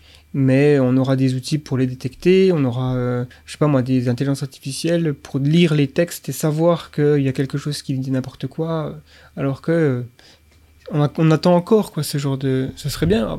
Il y a aussi GPT-3 euh, je pense que tu as entendu parler euh, GPT-3 là de, de OpenAI qui tu rentres le début d'une phrase tu cliques sur générer et en gros il te génère un article enfin un paragraphe ou deux paragraphes basé sur les premières phrases quoi il y a des, certaines personnes qui se sont dit oh, c'est pas super que OpenAI ait, relâché euh, GPT-3 dans la nature, même si je crois que le code source, ils l'ont, euh, enfin c'est propriétaire, donc ils vont pas euh, s'amuser à. Mais bon, il y a quand même des gens aujourd'hui, tu peux avoir l'API, euh, mais il y a des choses exceptionnelles qui sont faites avec la technologie et qui sont bluffantes quoi. Mais on peut, on peut, on peut voir qu'il y a des applications qui peuvent être dangereuses et qui peuvent encore plus, plus faciliter l'écriture de, de- de faux articles. Tout ça en, en quelques clics. Finalement, c'est la rapidité aussi de production de, de fraude qui fait peur. C'est-à-dire que si en, en deux secondes tu peux produire 50 heures de contenu fake, tu vas inonder Internet et ça va complètement dépasser les, mesures, les mécanismes qui sont là pour les détecter. Par exemple, c'est un scénario possible. Si je vais donner un autre exemple qui m'est venu, et j'en ai parlé récemment, j'ai, enfin récemment, il y a quelques mois, j'ai fait un fil Twitter pour débunker les faux comptes militants. Ce que j'entends par faux comptes militants, c'est des faux comptes féministes ou LGBT. Donc c'est généralement des, des gens d'extrême droite ou des trolls ou des masculistes qui créent des faux comptes pour s'immiscer dans la communauté, soit pour jeter le discrédit sur un compte, vous avez le principe c'est que tu as plusieurs euh, cinq comptes faux comptes qui disent attention cette personne est un faux cette personne est un tel ou un tel et hop euh, les gens euh, s'ils sont bien infiltrés ils peuvent se laisser avoir parce qu'ils sont entrés en confiance. Ça peut être accéder à des comptes privés parce qu'il y a beaucoup de gens qui ont des comptes privés et donc accéder aux informations pour mieux les harceler ou mieux les voilà ce qui est extrêmement grave là-dedans. Et on se retrouve face à ça. Et ces faux comptes utilisent des mécanismes des choses qu'on peut repérer notamment un truc qui s'appelle this person does not exist qui génère automatiquement des photos de visages des visages qui sont très réalistes. Mais le problème c'est quand on les à force d'en voir on est capable de les repérer.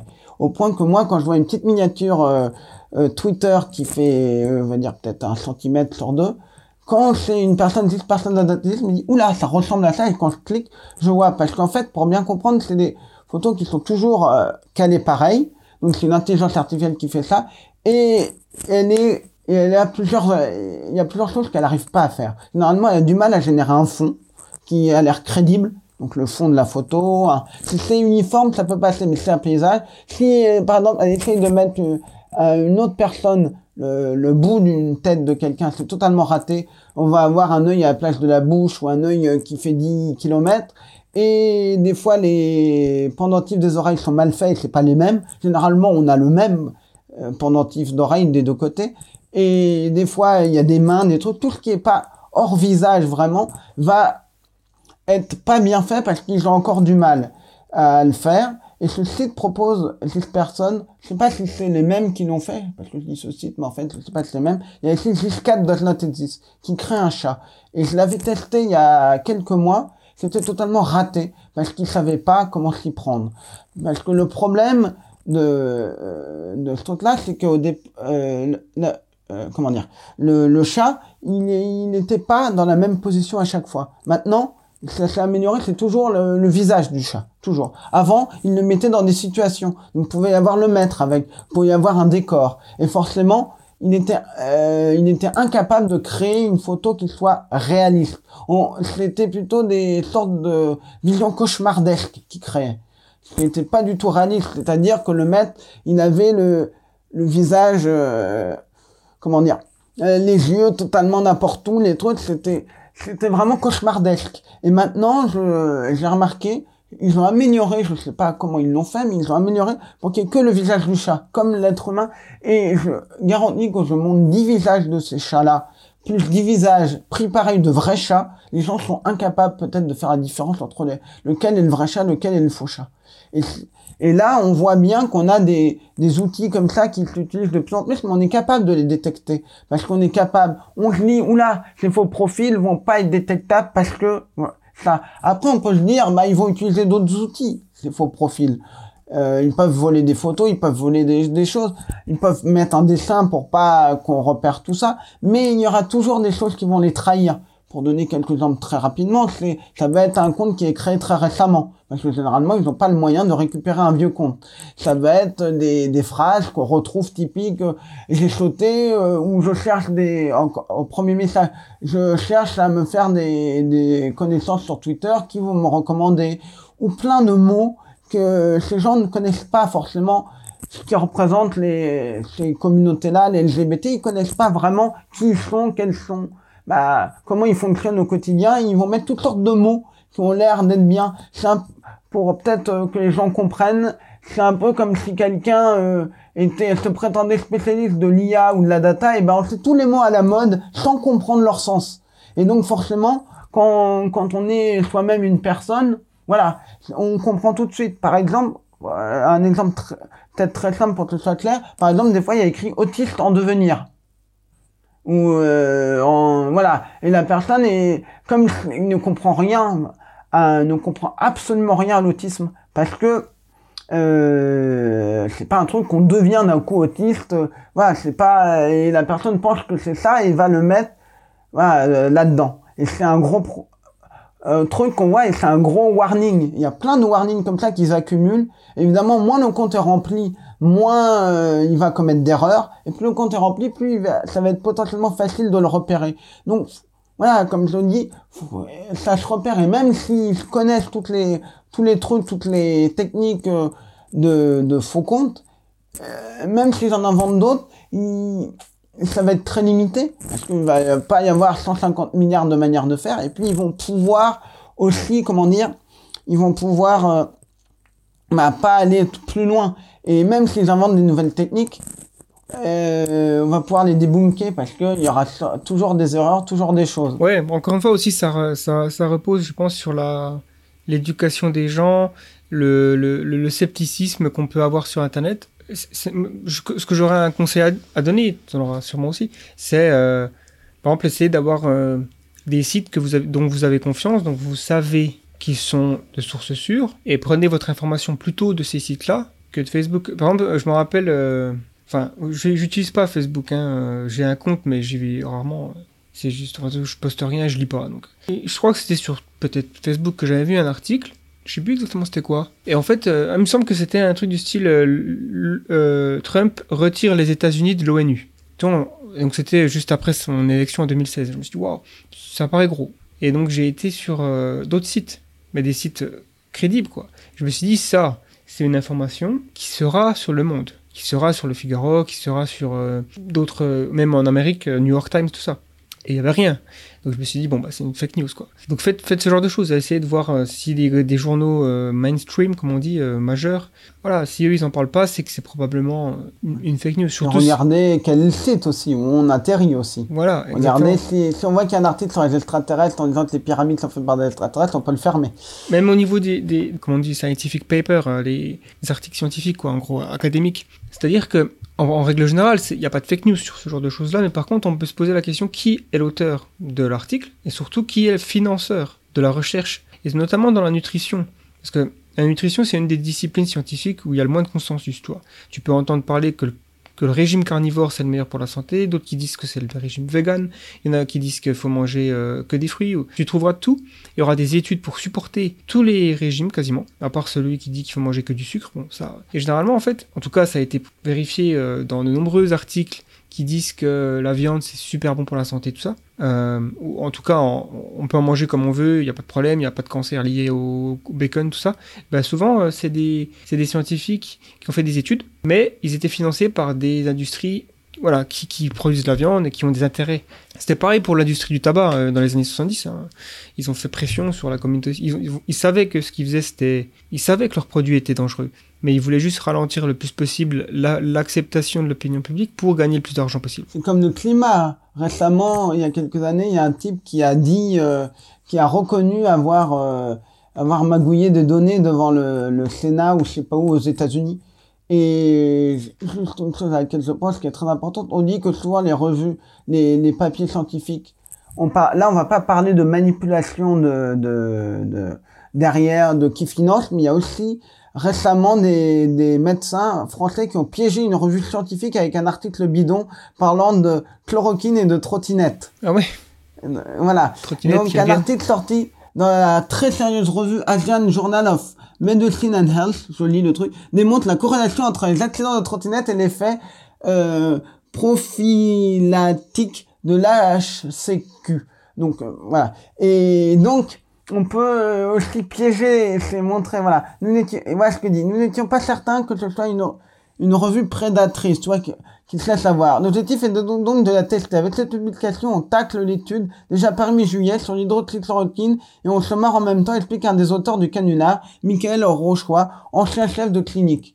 Donc, il parlait à France Info. Ah, je cite la source qui est France Info. Donc, il y a quand même ce problème-là de se dire que euh, même si- s'il n'y a pas ce problème-là de financement de, de faux trucs, peut y avoir aussi des gens qui peuvent mettre des fausses. euh, là, c'était pour montrer le danger, mais des fois, ça peut être euh, plus vicieux. Ouais, il y, y a souvent des canulars comme ça pour montrer la, faiblesse d'un système. Il y en a eu un autre sur les revues scientifiques. Je crois que c'était des Américains qui ont fait un article sur. je sais plus exactement le thème. C'était sur des chiens, il me semble. Bon, en gros, euh, gros, l'article euh, était bidon. Elle, la revue l'a, accepté. Et euh, ils ont eu bah, après honte. Je crois qu'il y avait eu un, canular fait avec un, hôpital psychiatrique. Ouais, ce qui s'était passé, c'était assez rigolo pour montrer à quel point l'industrie. euh, je suis pas en train de critiquer ou quoi, c'était juste une montrer qu'il y avait des faiblesses dans le système d'admission, notamment dans les asiles psychiatriques. Il y avait donc, ils avaient envoyé des, des gens qui faisaient partie du, du canular, on va dire. L'objectif, c'était de se faire interner, et ils ont réussi à se faire interner. Et ensuite, bah, forcément, quand tu es dans un asile, puis que tu dis que t'es pas fou, c'est difficile de sortir, quoi. Tu peux dire ce que tu veux, euh, ça va renforcer euh, l'hypothèse que tu es fou. Mais en gros, bref. Après, ils avaient publié leur, euh, leur rapport, tout. L'hôpital, du coup, avait eu, était en colère, mais bon, qu'est-ce qu'ils pouvaient y faire? Et du coup, ce qui s'est passé après, ils avaient fait la même chose. Ils avaient annoncé qu'ils allaient refaire un canular. Du coup, l'hôpital était prêt. Ils, ils voyaient les gens passer. À un moment donné, ils ont dit ah tiens ça, ça doit être une personne qui se fait passer pour un fou. En fait, ils, a- ils avaient jamais envoyé de personne. Ils avaient juste prétendu, ils avaient annoncé qu'ils allaient envoyer des gens pour se faire interner alors qu'en fait, ils avaient prévu de pas le faire, juste pour voir comment l'hôpital allait réagir. Il se trouve que l'hôpital a refusé des gens qui étaient vraiment en besoin de soins et euh, ça a encore plus endommagé la réputation. Enfin, voilà, c'était une petite parenthèse. Parler aussi peut-être av- avant de conclure de la hum, finalement le, gros problème j'ai l'impression sur les réseaux sociaux, sur internet euh, donc sur certains sites internet, sur l'accès qu'on a sur Google, sur Facebook, euh, Twitter, c'est des sites qui sont gratuits d'accès. Donc le problème c'est que en fait ça tourne autour du fait que l'utilisateur est le produit. Quel est le problème avec ce business model? Et est-ce que finalement la, réponse ce serait pas un, un business model euh, comme Netflix finalement où Netflix ben ils ont aussi des algorithmes de recommandation, ils ont aussi ce genre de d'objectif de maintenir l'attention des gens, mais au moins il n'y a pas de pub. Donc il n'y a pas de fake news, on va dire, même s'il y a des documentaires un peu bizarres euh, des fois aussi. Mais en tout cas, euh, il y, a un autre modèle qui existe, c'est le, le modèle euh, de, paiement mensuel. Donc, et généralement, quand tu paies, tu as un service différent. Et est-ce que, voilà, qu'est-ce que tu penses de ça? Oui, je pense que les gens, les gens sont prêts à payer pour certaines choses, mais ne sont pas prêts à payer pour Twitter et Facebook. Je pense que les gens ne sont pas, peut-être que je me trompe, mais, mais il y a eu des alternatives où essayer de faire des trucs en freemium, c'est-à-dire qu'on avait le droit par des clones, des sortes de clones. Je dis pas ça euh, de manière négative, là, des choses qui ressemblaient à Facebook plutôt. Le clone peut être un peu négatif, qui ressemblait un petit peu à Facebook, mais il y avait un nombre limité d'actions, donc on pouvait créer un groupe, mais on pouvait pas ajouter plus de 10 personnes, on pouvait pas ajouter plus de trucs, et le reste était payant. Il fallait payer certaines options. Le, le gros problème, il y a deux choses déjà. C'est que si on crée une alternative à Facebook que c'est payant, bah, faut attirer du monde. S'il y a personne, les gens ne vont pas vouloir payer. C'est le principe du restaurant vide. C'est exactement le principe des, de gros problèmes qu'ont les sites de rencontres quand ils commencent. C'est qu'il faut euh, qu'il y ait du monde dessus. S'il y a personne, euh, euh, par exemple, imaginons un site où il y a 100 personnes dans toute la France. Combien aurait pu être le 101e sur le site? Ils ne sont jamais allés parce que ils ont vu qu'il y avait que 100 personnes. Donc c'est ça le truc. Et c'est exactement, je crois, comme ça qu'a commencé Reddit. Reddit, le fameux forum, ils avaient créé plein de faux forums pour donner l'illusion qu'il y a du monde et de l'interaction pour que les gens viennent. Parce qu'intuitivement, quand il n'y a pas beaucoup de monde sur un truc, on va pas envie, euh, on va pas envie d'y aller. On va pas envie de perdre son temps. Alors que bah, si on y va, ça peut peut-être inciter d'autres à y aller. On dira, ah, il y a du monde, c'est actif, tout ça. Donc, mais imaginons donc maintenant une structure qui est déjà de de l'audience. On, on va pas parler d'un site qui se crée de toutes pièces et qui veut justement euh, essayer de faire payer en plus de se développer. Bah, si Facebook devient payant, si d'ailleurs, je crois que Twitter maintenant va faire une sorte euh, d'un équivalent de OnlyFans sur Twitter, donc où les gens pourront payer. Ah oui, pardon, OnlyFans, oui. C'est une plateforme qui est connue pour euh, on propose des contenus exclusifs à ses abonnés. Ça peut être tout type de contenu. C'est principalement utilisé pour du contenu dit de charme, donc euh, euh, érotique, voire peut-être même pornographique. C'est principalement utilisé pour ça, mais c'est pas que fait pour ça à la, base? Euh, on peut très bien, ça peut être très bien partager des vidéos, ça peut être très bien, je sais pas, ça peut être des vidéos sur euh, n'importe quoi scientifique ou machin. Il y a un abonnement tous les mois quand n'importe quelle chose et ça marche extrêmement bien. Ce qui prouve que les gens sont prêts à payer parfois assez cher pour avoir un, un contenu très précis et parfois peut-être un peu restreint. C'est pas voilà, parce que vous allez peut-être avoir beaucoup de photos, mais c'est toujours d'une même personne ou du même contenu. Donc, et, et ça marche énormément. Tant mieux pour ces personnes parce que c'est, c'est un modèle très, très, très bien pour elles. Parce qu'il y a beaucoup de gens qui disent, ah, mais vous êtes des, gros, des gens qui disent, ah, mais vous êtes des gros pervers à faire cela, tout ça, euh, qui ont le culot de dire ça, euh, il ferait mieux de se taire et de, voilà. Alors que, euh, ils, ils vont sur des sites gratuits, aller récupérer des photos de machin, ils ont le culot de dire à, une femme qui fait son business là-dessus, euh, eh, mais machin, euh, t'as pas honte de faire ça alors que euh, c'est l'hypocrisie totale. Mais oui, euh, je crois que Twitter est en train d'expérimenter ça, proposer du contenu exclusif. Euh, ils ont proposé aussi un système qui n'a aucun rapport de newsletter, de créer sa newsletter. C'est tout nouveau ça, j'ai pas eu le temps encore de bien de bien regarder exactement les tenants et les aboutissants, donc je vais pas détailler plus parce que je pense que je vais peut-être dire des choses inexactes. Mais oui, ces plateformes commencent à essayer de diversifier leurs revenus, pas uniquement parce qu'il y a des scandales, tout ça, mais parce que euh, faut aussi trouver d'autres moyens de faire de l'argent. Mais oui, les gens pourraient peut-être payer pour ça, mais est-ce que les gens seraient prêts à payer euh, si Facebook devenait totalement payant je suis pas sûr. Faut, faut qu'il y ait toujours un socle gratuit et un socle gratuit qui soit assez large. Mais le problème, c'est que si vous avez un socle gratuit, c'est qu'il y a un moment où vous allez exploiter les données des gens. Et puis même, j'aurais pas forcément confiance en Facebook, même si, imaginons que Facebook devient totalement payant, en promettant de ne plus jamais utiliser nos données, j'aurais absolument pas confiance. C'est pas de la, de, de la méfiance à outrance, c'est que, on sait que ces GAFA, ils font ce qu'ils veulent, et moi, je me dirais que c'est une arnaque. C'est, je me dirais que c'est une double arnaque parce que je me dirais, ils utilisent mes données, voilà, et en plus ils me font payer, ils me font raquer le truc. Euh, avant, ils me le faisaient gratuitement, maintenant ils me le font payer. C'est, c'est ça le truc. Parce qu'on a vu euh, l'exemple que je peux donner, c'est euh, qu'est-ce que c'était quoi le, Oui, c'est ToonMe. Il y a eu récemment une application qui s'appelle ToonMe qui a fait fureur, je crois qu'elle existe depuis pas mal de temps. Ça permet de transformer son visage en personnage Pixar. Et, voilà. Et donc, le, le, elle a fait, elle a été très critiquée par plein de gens. Notamment, j'ai fait un fil d'actualité, euh, un fil euh, Twitter, un pardon. Je mélange un peu les mots. Donc, un fil de Twitter sur le sujet pour un peu euh, expliquer les dangers de ce genre de truc. Sans être, attention, c'est forcément mal tous ces trucs-là. J'ai expliqué qu'est-ce qu'il fallait faire pour que si les gens veulent utiliser ce genre de truc, faut pas utiliser l'appli parce qu'on doit se connecter. Via un service, vaut mieux utiliser, si les gens veulent vraiment utiliser le site web où on met sa photo et machin. Mais le problème, c'est que ces trucs-là, ça stocke des photos. c'est que ça stocke sa photo.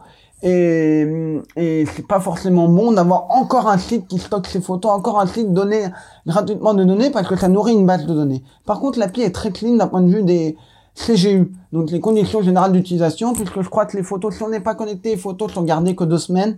C'est c'est surprenant de voir, et ça fait du bien de voir une application qui enfin a quelque chose de très clair et très propre. Mais attention, ils disent que c'est deux semaines, c'est long, et rien ne prouve qu'ils le font. C'est juste euh, comme euh, deux États qui signent un traité sur un papier, rien ne prouve qu'ils vont le respecter. C'est juste un bout de papier, là, c'est pareil. Par rapport à ça, parce que c'est vrai qu'on pourrait se dire, euh, effectivement, c'est un problème qu'on ait nos photos stockées comme ça. Est-ce que ce serait pas bien d'avoir une limite? Ok, si, si dans les conditions générales d'utilisation, il y a une limite, moi, en tant qu'utilisateur, je pourrais avoir la réaction comme tu as eu. Qu'est-ce qui me prouve que c'est respecté? Je vais pas aller toquer à leur porte.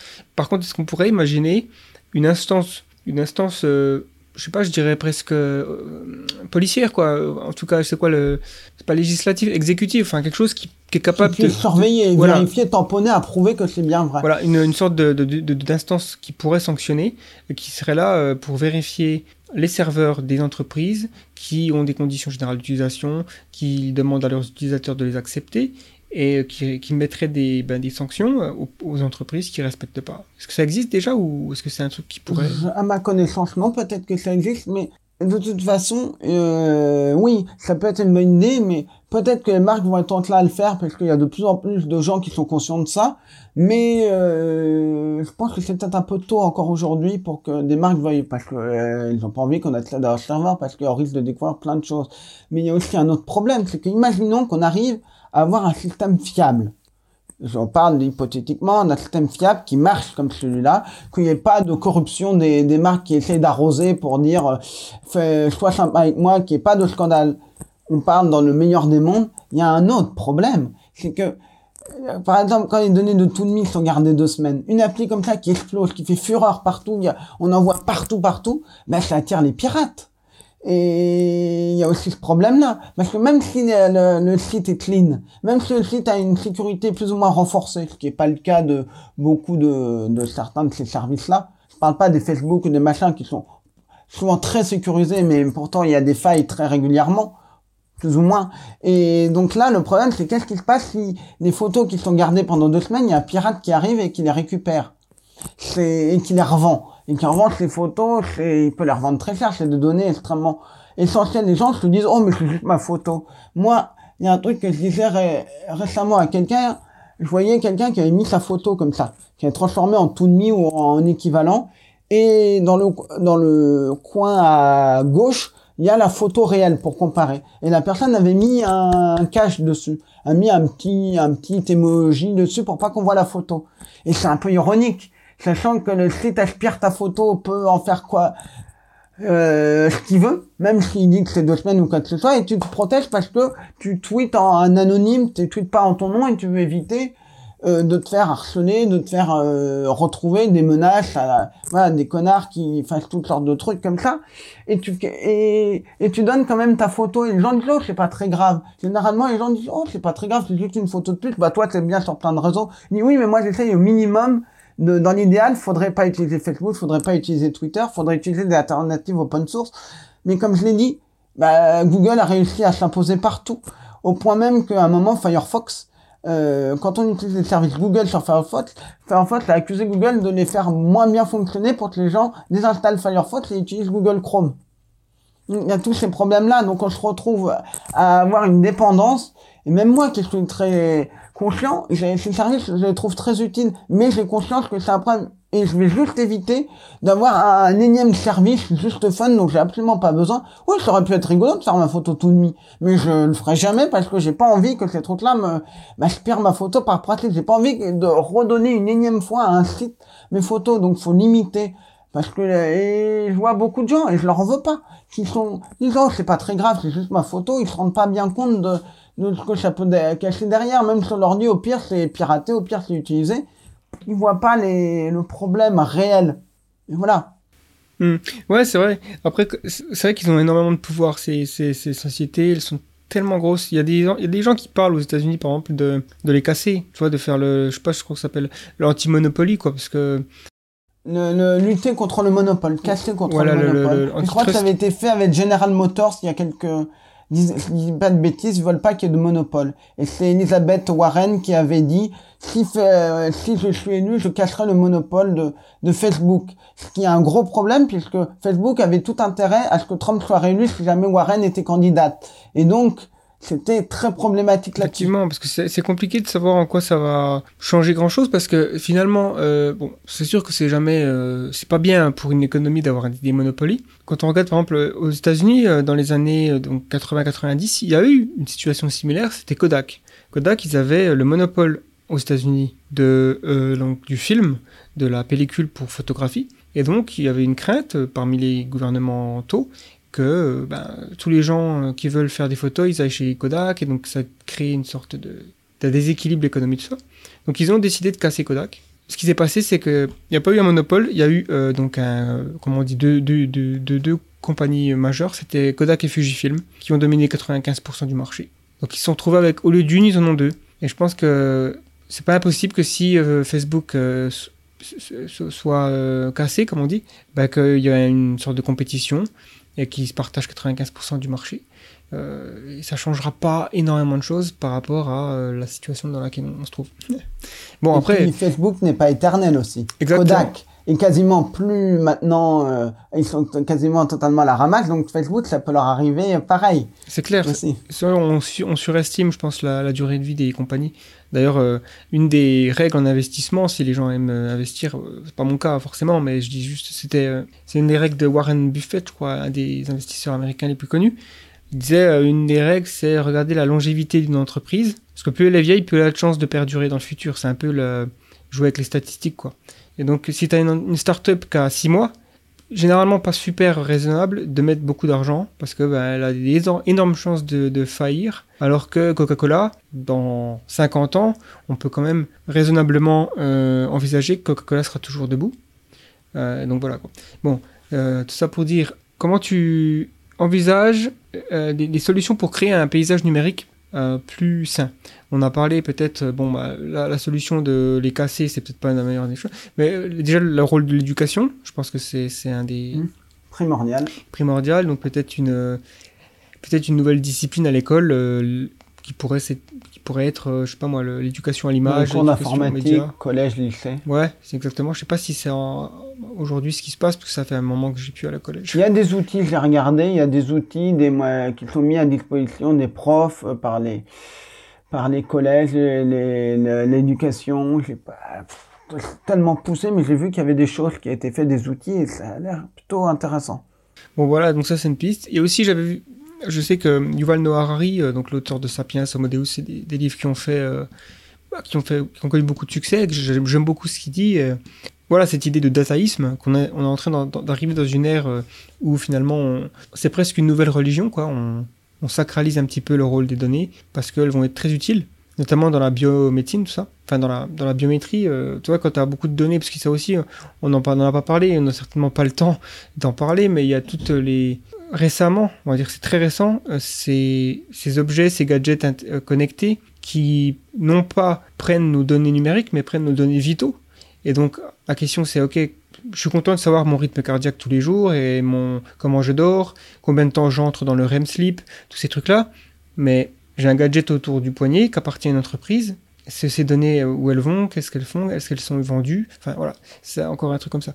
Et lui, il parle aussi un d'un énorme problème. voilà, et il parle, Yuval Noah Harari, d'un- d'une possible solution, euh, notamment avec l'intelligence artificielle, d'avoir des sortes de d'IA assistants qui vont donc peut-être arriver d'ici 10-20 ans, qui sont peut-être, euh, qui passeront le test de Turing, je sais pas, mais en tout cas, ils seront plus intelligents et capables de nous, de nous connaître mieux qu'on ne se connaît. Ça, c'est une de ces phrases fétiches. C'est-à-dire qu'à partir du moment où ils ont suffisamment de données, à la fois biométriques et, euh, et numériques, sur nous, ils savent ce qu'on aime, ils savent plus facilement les pièges dans lesquels on est susceptible de tomber. Donc ces IA pourraient, par exemple, être installées sur notre ordi et quand on surfe sur Internet et qu'on est sur le point de lire un article qui, qui a l'air faux, en tout cas qui vient peut-être d'un- d'une source euh, moins sûre, pourrait avoir une petite alerte euh, de cette IA qui nous dit ah, t'es sur le point d'ouvrir un lien, je suis pas sûr que ce soit une bonne idée ou, euh, ou un truc comme ça quoi.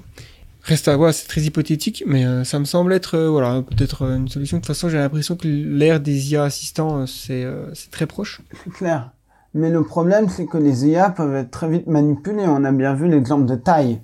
Tai, qui est donc un bot Twitter créé par Microsoft. Et c'était le but, c'était d'apprendre des utilisateurs. Et Tai est devenu en, mai- en 24 heures raciste, antisémite et homophobe. Et il disait les pires horreurs en disant oui, il faut brûler tel type de population. Et n'hésitant pas à dire ça. Et ils ont fermé le robot. Et ils l'ont réactivé, je crois, par erreur. Et ça a continué à empirer. Parce qu'en fait, l'IA, comme je le dis, le défaut de l'IA euh, actuellement, c'est c'est comme un enfant. Faut, que, euh, quand je dis dans mes conférences, quand je parle de l'IA et du collaboratif, je dis c'est comme un enfant. Faut jamais le laisser tout seul. Faut surveiller le résultat. Parce que vous pouvez avoir, des fois, c'est possible d'aller, de, de, de voir le résultat de l'IA avant de publier. Parce que, euh, voilà. Mais des fois, c'est plus compliqué. Il y a, et la taille, euh, donc, est devenue très vite raciste. Parce que c'est comme la plasticité du cerveau. Un enfant, on peut le faire le pire, le devenir le pire des petits fascistes. C'est pas pour rien si les régimes euh, fascistes euh, on avait des jeunesses dans lesquelles on enrôlait les, les enfants parce qu'on savait que c'était les, le meilleur, les meilleurs euh, outils de propagande. hein. Même, Voilà. même la religion, euh, c'est très bien que plus tôt on les prend, plus mieux C'est c'est. ça pour les sectes. Et en fait, l'exemple que j'aime à donner, c'est un exemple assez rigolo parce que il y a des problèmes, euh, il y a des choses beaucoup moins rigolos. Il y a des un exemple euh, assez grave, c'est des intelligences artificielles qui ont reconnu des personnes noires comme des gorilles.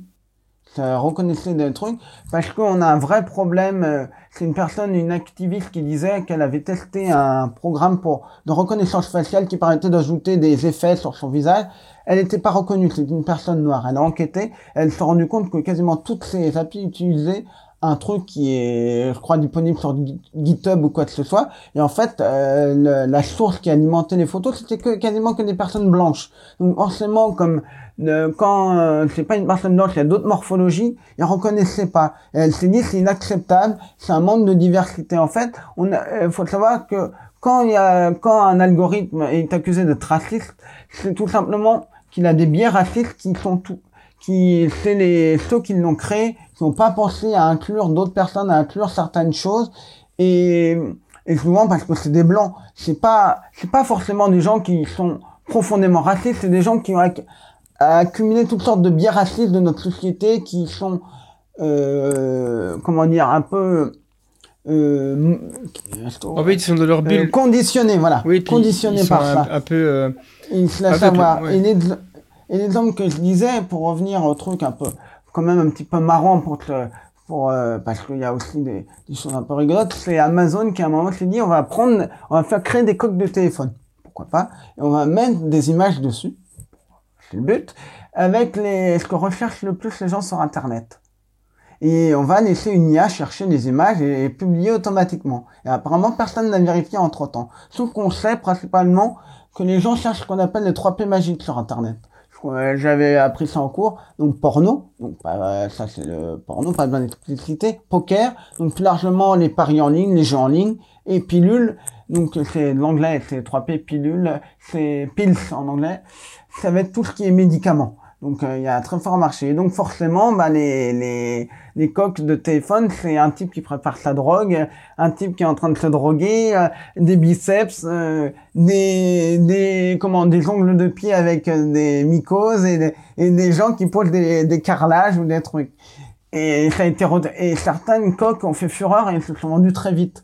Euh, peut-être que des gens ont ni ou là, je vais acheter une coque et la revendre euh, 10 millions ou j'exagère un peu le truc, mais voilà. Et donc, là, on a un résultat comique, mais des fois, ça peut être grave, et on se dit, déjà, on a une idée totalement bizarre. Et il y a personne qui se dit, les gens cherchent un peu tout et n'importe quoi sur Internet, vaut mieux éviter de mettre, euh, voilà. Donc, toujours aller vérifier quand on peut. Évidemment, quand taille, c'est un peu compliqué. De valider, euh, dire est-ce que le robot a bien dit, puisque des fois, taille, euh, c'était plusieurs tweets à la seconde, quasiment.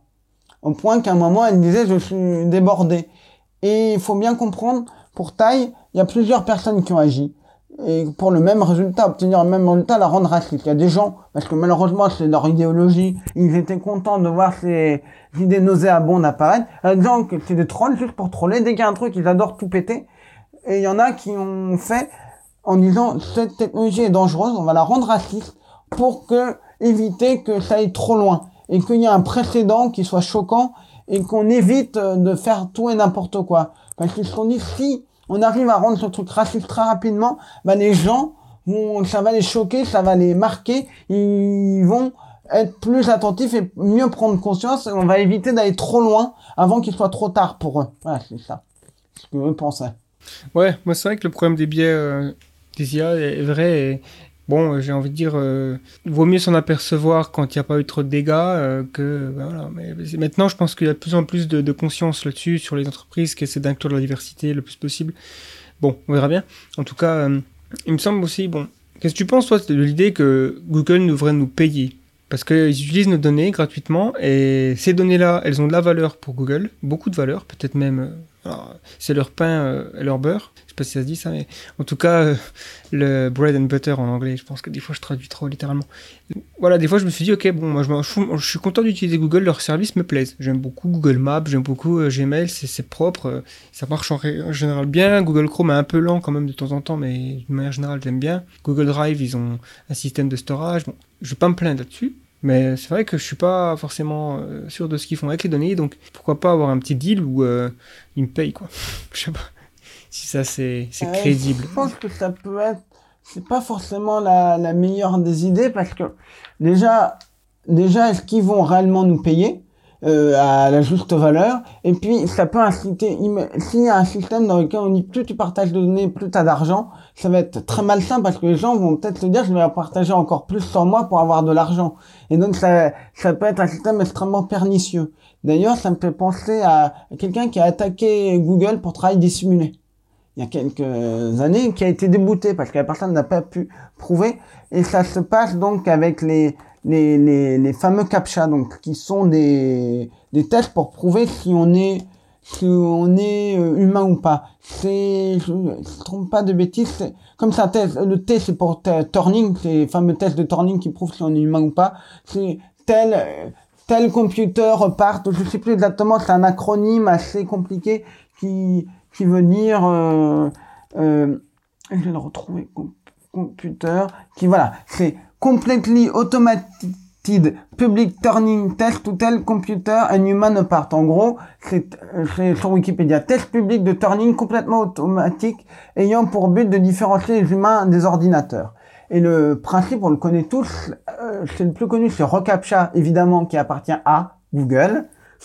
Et le principe, c'est, on a neuf petites images qui viennent de Google, euh, donc, euh, de Google Maps, qui sont soit réellement dans Google Maps ou pas dans Google Maps que Google a filmé, mais euh, plutôt photographié, mais a pas inclus dans Google Maps pour diverses raisons. Et on a trouvé toutes les cheminées, tous les bateaux, tous les trucs.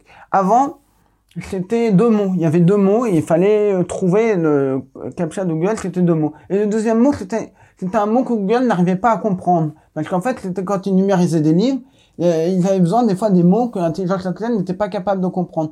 Donc, quel est le meilleur moyen C'est de foutre ça dans un test de captcha puisque la personne ne va pas troller le captcha. Si elle répond n'importe quoi au deuxième mot, évidemment, elle ne le sait pas, ça. Il y a quelqu'un qui a découvert ça et qui a intenté un procès et qui a prouvé que euh, mais Google a pas été, euh, été- elle a été déboutée parce qu'elle a pas pu prouver que ça prenait réellement plus de temps. C'est deux secondes en plus. Donc on est face à ça aussi Google qui nous fait travailler pour euh, lui et, et c'est un peu ça le problème. C'est un peu un problème. Il faut donner euh, crédit à ce qui est dû, je dirais, euh, c'est un coup de génie quand même de la part de Google, d'utiliser sa base de données de millions C'est de ça. personnes. Et c'était, mais c'était, oui, parce que c'est d'un point de vue euh, pertinent, c'est le meilleur moyen. Mais après, d'un point de vue éthique, est-ce que c'est bien de faire ça aux gens, d'aller des- faire ça Et puis maintenant, Google, ils sont malins. Avec, et maintenant, ils ont compris. Ils disent, quand vous utilisez un captcha, vous nous aidez. Vous aidez à reconnaître les, notamment, ça peut être l'intelligence artificielle pour les voitures, vous nous aidez à reconnaître. En gros, c'est, regardez comme c'est cool. Vous, euh, tout le monde, en gros, ils vous disent, regardez, tout le monde est gagnant, c'est fantastique, c'est incroyable, c'est exceptionnel. Regardez, vous avez, maintenant, vous allez aider l'intelligence artificielle. En gros, on nourrit les services de Google sans, sans vous, sans, comment dire, euh, on n'a peut-être pas envie de nourrir Google, mais comme c'est le plus utilisé, c'est le plus truc. Et ce qui est intéressant, dans, pour avoir, j'ai un peu étudié ces trucs-là. À un moment, j'ai, j'ai fait une expérience qui est totalement un peu débile, faut le dire. Je prenais les images de, de captcha de, de Google qui sont des images de, de Street View, de machin, j'essaie de la retrouver où c'était dans Google Street View.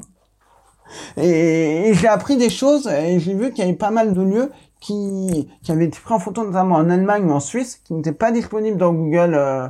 donc c'est toute une panel de, de choses qui parce que certains pays ont à un moment peut-être la Grèce c'est plus le cas je crois avaient refusé que les voitures de Google viennent euh, scanner tout parce qu'ils euh, voilà ils voulaient pas avoir ça. Je crois que l'Allemagne était très réticente mais maintenant il y en a mais je crois que c'est que des particuliers qui ont fait ça ou des entreprises indépendantes Google qui ont ajouté ça. Mais je sais pas quel est actuellement le statut de l'Allemagne euh, dessus. Euh, mais je sais qu'on peut pas se balader tant que ça en Allemagne. En France, on peut aller quasiment partout. Mais en Allemagne, c'est beaucoup plus compliqué. Donc voilà, c'est ça le truc. Ouais, c'est vrai. Ça fait penser un petit peu à l'idée que si jamais il s'avère que les prochaines, euh, enfin, en gros, dans 50 ans ou 100 ans, euh, l'IA, euh, la super intelligence artificielle euh, réduit à l'esclavage l'humanité, ça se trouve, on l'aura nourri, en fait. On aura passé euh, ces décennies à nourrir tranquillement la bête, à l'éduquer, à l'éduquer, à lui apprendre à lire, à lui apprendre à reconnaître euh, la réalité. Et un jour, boum, euh, escape, quoi.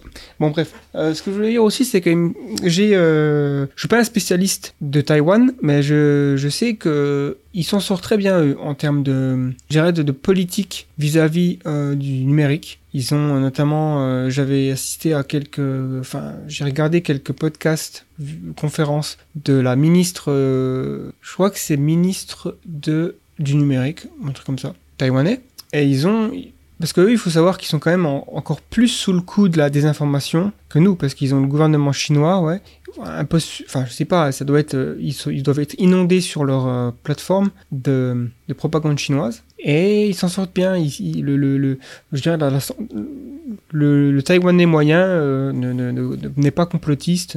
Ils ont pas, euh, ils ont eu une très bonne réaction face au coronavirus. Ils ont fait confiance aux autorités. euh, le contact tracing, ça n'a pas été un souci pour eux. Après, c'est peut-être des questions de philosophie et de, culture, mais en tout cas, ouais. Bon, je sais pas si tu as étudié un petit peu. Si jamais tu l'as pas fait, je peux te donner, euh, enfin, je peux te dire que ce serait, ça t'apprendrait peut-être des trucs, ouais.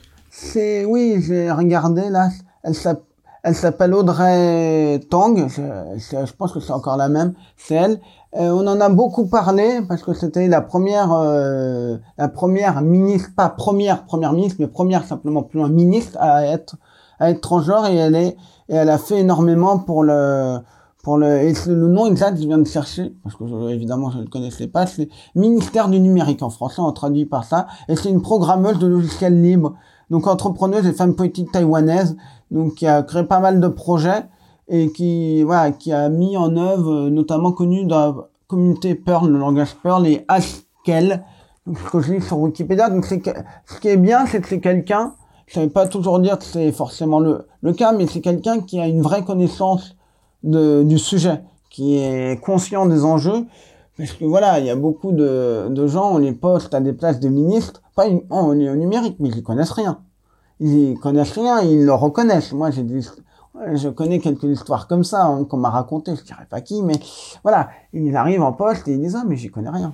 Mais Ouais, voilà. mais c'est ça, c'est le jeu de la politique. Ouais. là, heureusement, on a quelqu'un. Après, ça veut pas dire que si on a quelqu'un qui a été comme ça, on a bien vu que Mark Zuckerberg, à un moment, il voulait se présenter, il l'a jamais dit officiellement, je crois, il voulait se présenter à la présidentielle aux États-Unis. Bon, je pense qu'avec tous les scandales, tous les trucs Cambridge Analytica, euh, pouf, pouf, pouf, le, rêve est, est abandonné parce qu'à un moment, il voulait faire le tour des États-Unis, il commençait à faire le tour des États-Unis. Mais il avait tellement été dans la, dans le cambouis et dans la mouise que, que bah, euh, out pour le moment. Peut-être dans 10 ans, mais là, euh, ok, ok. Bon, bah, je pense euh, qu'on va conclure. La dernière question que j'aimerais te poser.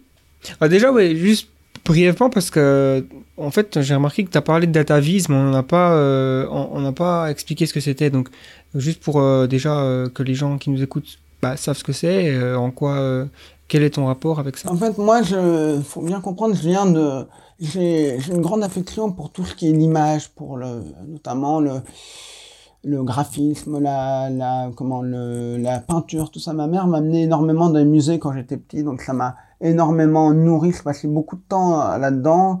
J'ai, j'ai toujours aimé tout, euh, amasser énormément, euh, ce qu'on appelle d'information. De, petit, je lisais énormément de choses sur les dinosaures, sur les peintures, sur les euh, musiques, sur les, bon, bref.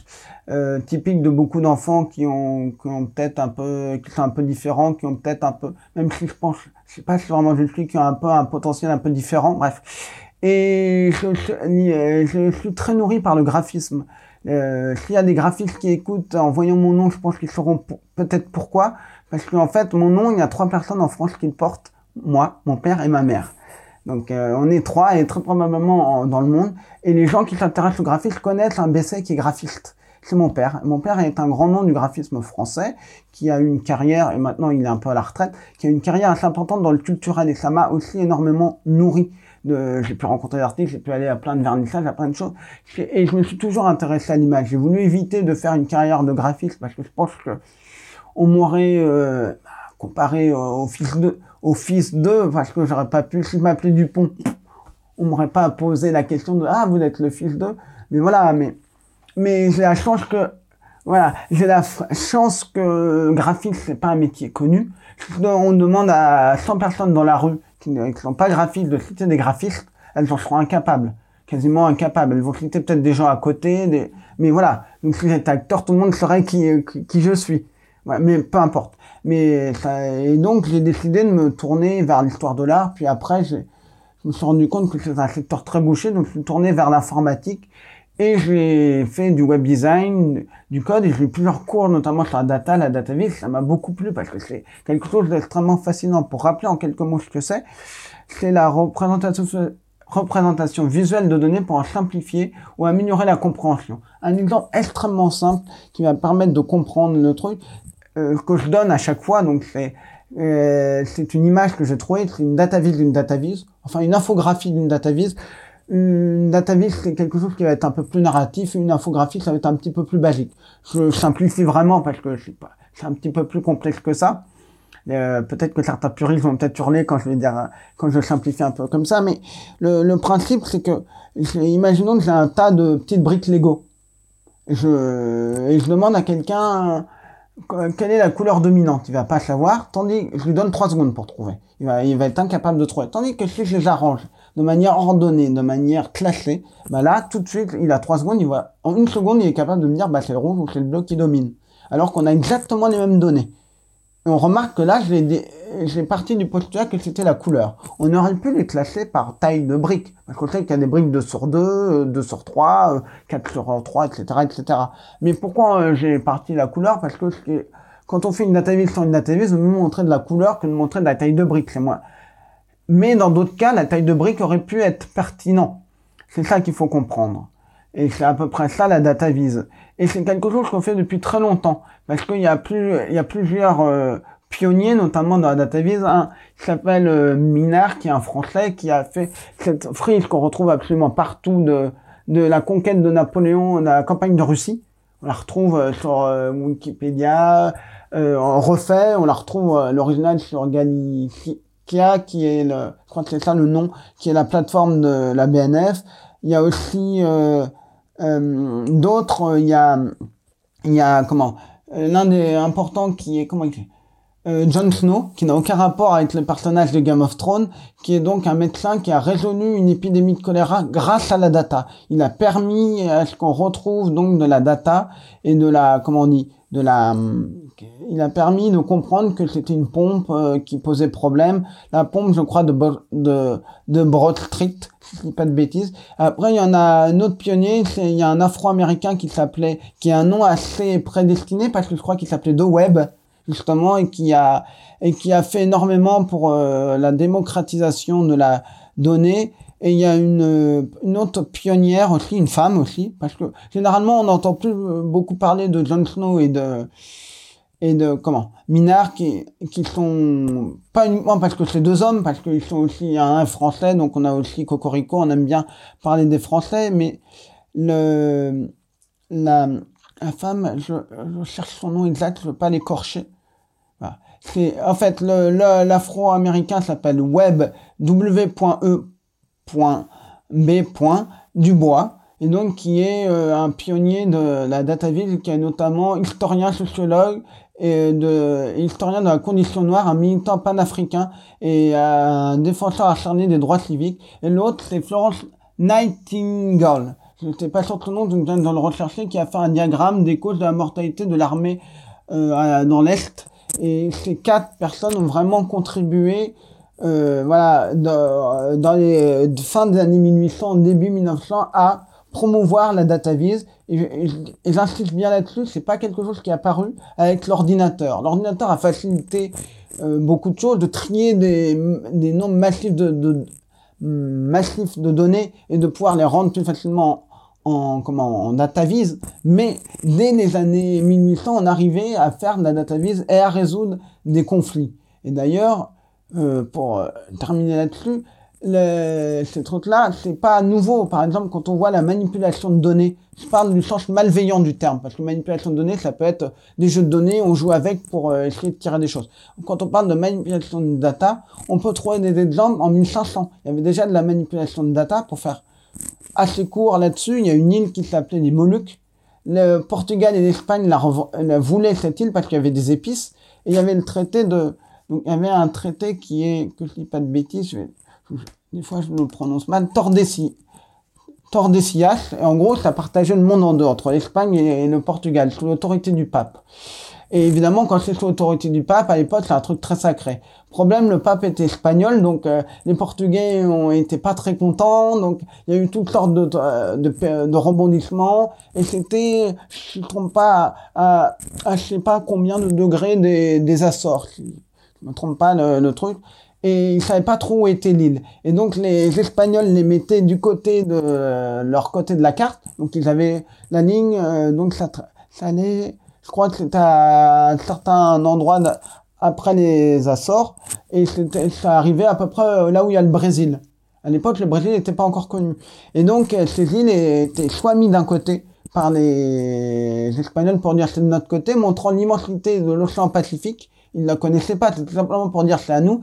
Et les Portugais ont créé, et c'est Jean-Christophe Victor qui en parlait dans une de ses émissions, dans le dessous des cartes, qui expliquait qu'en fait, ils avaient créé des cartes, les Portugais, où ils avaient trafiqué la réalité pour dire que l'île leur appartenait.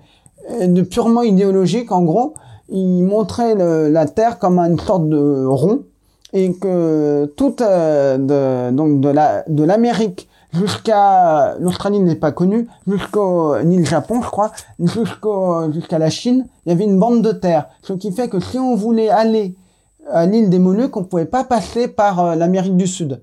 Je sais pas si suis assez clair là-dessus, mais on pouvait pas passer par l'Amérique du Sud parce qu'il y avait de la terre. Donc le seul moyen d'y aller, c'était passer par le côté portugais, et donc c'était dire cette île est à nous, et ça sert à rien que les Espagnols aient la chercher. Donc déjà à l'époque, on faisait des faux. C'était pas pour enrichir les connaissances, c'était simplement pour aller euh, imposer son pouvoir, imposer sa vision du monde et dominer le monde. Déjà en 1500, et ce qui est assez incroyable. Il y avait aussi, il me semble qu'un des best-sellers qui a suivi l'invention de l'imprimerie, on pourrait se dire l'imprimerie, ça a révolutionné le monde, forcément. Et du coup, c'était un, super outil pour promouvoir la, la, connaissance, tu vois, la, science. Mais en fait, un des livres qui a eu le plus de succès après l'invention donc euh, de l'imprimerie par Gutenberg, enfin la, la supposée invention, parce qu'il y avait les Chinois qui avaient eu l'idée aussi. Hein. Oui, c'est ça, c'est l'européanisation des choses. On européanise tout et on dit c'est nous, c'est nous, c'est nous. Alors que, Européocentré. Mais en tout cas, euh, c'est quand même un tournant dans l'histoire. Et un des livres qui a eu le plus de succès, il me semble que le titre c'était un truc du genre, je vais pas être exact, je paraphrase, manuel pour, euh, pour trouver des sorcières. Donc en fait, c'était une sorte de fake news en gros. C'était un livre de, théorie du complot pour, comment trouver les sorcières et les brûler sur le, bûcher. Donc voilà, dernière question je te pose la question que j'aime bien la poser euh, le plus souvent euh, à la fin des, podcasts. C'est une vision plus générale sur ta propre sensibilité vis-à-vis -vis du futur, puisque c'est ce qui nous intéresse le plus à The Flares. Je te pose la question, quelle est ta vision du futur sur le court, moyen et long terme? Donc là, tu peux partir dans toutes les directions, pas forcément euh, dans ce que tu connais, mais bon, euh, voilà, on est là pour, pour rêver, ou alors est-ce que tu es plus côté crainte extinction ou colonisation galactique, qu'est-ce qui te fait rêver? Et qu'est-ce que tu penses qui est probable? En fait, euh, il y a beaucoup de choses, je vais dire, euh, la pire des banalités, je vais commencer par dire la pire des banalités, la pire des, des trucs, c'est que c'est très difficile de, de prévoir le futur. C'est le pire truc qu'on puisse dire, je pense. Y a ne surtout pas dire, mais je le dis. En fait, que je, vais expliquer pourquoi. Euh, euh, il y a quelques exemples qui sont intéressants dans le dans les passés, c'est que il, on a, on en a parlé, on a tendance à croire que Facebook, à croire que Twitter, à croire que toutes ces trucs-là sont éternels. En fait, faut pas oublier quelques exemples MySpace. À un moment, MySpace, euh, on aurait dit aux gens en 2003, est-ce que MySpace sera le leader encore en, en 2021 Les gens diraient oui, oui, sûrement. Mais euh, il y avait une anecdote. Là, je j'ai jamais pris le temps de la vérifier, donc j'ai peut-être partagé une fake news, mais mais bon, mais le truc, c'est qu'il disait qu'il y avait plus d'abonnés euh, Twitter au compte MySpace que de, gens qui utilisaient MySpace. Parce que, en fait, euh, MySpace a, a, a, malheureusement pas réussi à se maintenir. Il a été euh, coulé par Facebook notamment. Il y a plein d'autres raisons. Je vais pas rentrer dans les détails, je les connais pas toutes. Mais en fait, il faut bien comprendre une chose qui est très importante pourquoi un Facebook est apparu? Pourquoi un Twitter est apparu? C'est pas parce que Mark Zuckerberg est un génie, c'est pas parce que Jacques Dorsey, le patron de, Twitter, est un génie, c'est pas parce que le, le patron d'Instagram est un génie. Ça peut, ça peut rentrer en compte, c'est une partie, c'est pas uniquement ça, c'est aussi énormément de coups de bol. C'est d'être là au bon moment, au bon moment, et je mets des S un moment parce que ça peut être un investisseur, un c'est pas juste au moment de la création, c'est à certaines étapes, ils ont eu de la chance parce qu'un euh, je ne sais plus est-ce que je crois qu'à un moment Yahoo euh, je, crois que Yahoo a voulu racheter Google à un moment. Et et ou je sais plus je sais plus exactement l'histoire, je veux pas mais à un moment je crois que Yahoo a voulu racheter euh, Google et que et que l'offre que Google a proposée, je crois que c'est 3 ou 4 milliards, je vais pas dire de bêtises, ils l'ont refusé Yahoo. Ils auraient pu acheter Google. Ils étaient en mesure d'acheter Google. Donc là, on pourrait dire, bah, c'est Yahoo qui serait devenu le leader mondial. Puisqu'ils ont acheté Google, qui est machin. Sauf que, ah non, pas forcément. Ça dépend de ce qu'ils en auraient fait de Google. C'est vraiment ça qui est important. C'est, on voit que Yahoo est en perte de vitesse. Et encore, il y a quelques, peut-être 10 ans, tout le monde aurait dit Yahoo est le leader Yahoo. Donc, faut pas pour moi, l'application, le, le, nouveau, j'ai même pas envie de dire application parce que ce sera peut-être même pas une application, ce sera peut-être même pas un site. Le nouveau truc qui va être la tendance de 2030 ou de 2040, pour moi, il n'existe pas encore. Et peut-être même que la technologie qui va servir à la créer ou le support sur lequel on va l'avoir n'existe peut-être même pas encore. C'est ça. Je veux dire, l'iPhone, faut penser que ça a été créé en 2007. Donc si on revient, euh, voilà, si on revient à des applis, par exemple Clubhouse, qui est une appli qui fait fureur actuellement, où c'est de l'audio, c'est machin, qui marque uniquement sur des téléphones comme ça, je prends celle-là, ou même Pokémon Go, pour reprendre un autre truc, où on va chercher des, les fameux Pokémon, ces créatures virtuelles, on va les chercher dans le monde virtuel, euh, dans le monde réel, euh, basé avec du virtuel. Et voilà. Donc ces trucs-là, bah, euh, il y a 10 ou 20 ans, la techno n'existait pas. Il y avait des téléphones, plus ou moins. Ça dépend. Euh, qu'on 10 ans, non. 2017 euh, plus, on va dire 20 ans. Il y avait, des téléphones, mais ils n'étaient pas comme ça. Ils n'avaient pas cette technologie-là. Donc, on n'était même pas en mesure, au point que dans un de ces canulars, Google, je crois que c'était peut-être en 2004 ou par là, avait fait un canular. Ils avaient imaginé Pokémon Go comme un canular parce que euh, ils avaient, je vais retrouver la date, en fait ils avaient prédit, c'était, quand on regarde le descriptif de l'époque, c'était, c'était, c'était quasiment ce que fait actuellement Pokémon Go, mais un peu plus exagéré, parce que maintenant on arrive à, à faire, comme on dit, on arrive avec la réalité augmentée, on arrive avec, sans qu'il y ait des, des, comment on dit, des, des, des surcoûts. Et alors voilà, le, là, je regarde, euh, voilà, c'était en 2014 que euh, j'ai pensé que c'était plus plus ancien. C'est le 31 mars. Pourquoi le 31 mars que ça a été publié? Parce que on était dans certains pays, on était déjà le 1er avril, tout simplement. Voilà. Et donc ils avaient fait même une vidéo de de Pokémon Challenge sur Google Maps. J'avais imaginé ça. Et à l'époque, on n'avait pas la technologie. Et c'est que euh, tout à fait peut-être la technologie pour le faire. C'est que quelques années après, que ça a été réalisé. Donc c'est quand même quelque chose d'assez amusant et on se dit. Donc moi, je, euh, je dis qu'il y a plein de modèles, il y a plein de trucs qui, qui vont apparaître, des nouvelles technos, des nouvelles découvertes. Non, c'est très difficile de, de voir ce qui peut se passer parce qu'il suffit qu'il y a un scandale qui soit révélé, suffit qu'il y ait une nouvelle épidémie, suffit qu'il y ait un nouveau truc, ça peut totalement changer la donne, ça peut totalement balayer les routes qui sont tracées. L'exemple, un autre exemple, si Steve Jobs n'était pas revenu euh, à Apple parce qu'il a été viré, il a créé Next, parce que Next c'est à la suite, ça veut dire la suite, donc il avait créé. À un moment, il est revenu euh, alors que Apple était mal, au point même que je crois le News, euh, Newsweek ou je sais pas quel journal précédent avait dit Apple est mort. Ils étaient sûrs qu'Apple est mort, alors qu'aujourd'hui c'est l'une des marques les plus importantes. Donc c'est pas pour écrire l'histoire, mais on se dit si Steve Jobs n'était pas revenu, il y aurait peut-être pas de téléphone comme ça. Là, c'est un iPhone, mais si ça avait été un Android, un truc, il y aurait pas ça. Il y aurait peut-être autre chose. Ce serait peut-être mieux, ce serait peut-être moins bien. On ne sait pas. On n'est pas là pour pour juger.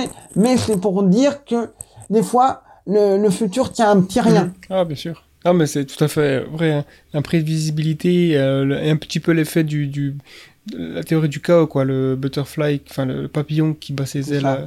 Il faut fuir tous les gens qui disent oui, je sais comment va être le futur, oui, je sais. On peut dresser des tendances, on le sait. Il y a des euh, cabinets qui font ça très bien.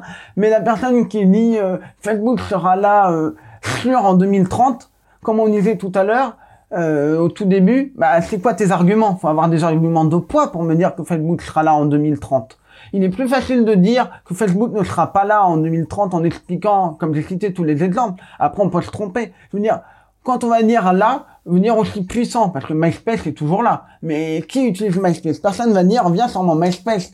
Si quelqu'un dit ça, soit le jeune, euh, certains jeunes vont dire, mais c'est quoi MySpace? Ou soit le- la personne veut dire, non mais c'est une blague, t'es un ringard, t'es un truc. C'est ça que je veux dire quand Facebook n'est plus là. Je veux dire, n'a plus l'aura au point même que dans 10 ans, les jeunes disent, c'est quoi Facebook? C'est ça que je veux dire, qu'on soit clair là-dessus. C'est- Je pense pas que Facebook disparaîtra totalement, sera out, mais out, je veux dire, le site n'existera plus. Mais je pense que c'est possible qu'il ait plus la, l'influence qu'il a aujourd'hui. Et d'ailleurs, il le perd face à des TikTok, à des, toutes sortes de choses où il essaye de se rattraper comme Mm. il peut. Exactement. Je pense que c'est ça là. Ça nous montre à quel point les quand euh, les jeunes générations adoptent quelque chose, ça va très vite, ça bouscule très vite les paradigmes. Et donc euh, bon, en tout cas, euh, je comprends tout à fait euh, la prudence hein, vis-à-vis de d'envisager le futur. Et de toute façon, c'est ce qu'il faut, c'est la la c'est être euh, à faire preuve d'humilité et on n'est pas là pour donner des dates euh, C'est ça. Nul n'est prophète en Exactement, en quoi. 2045, la singularité, euh, j'ai jamais vraiment été très euh, vendu à cette idée parce que je pense que c'est plutôt.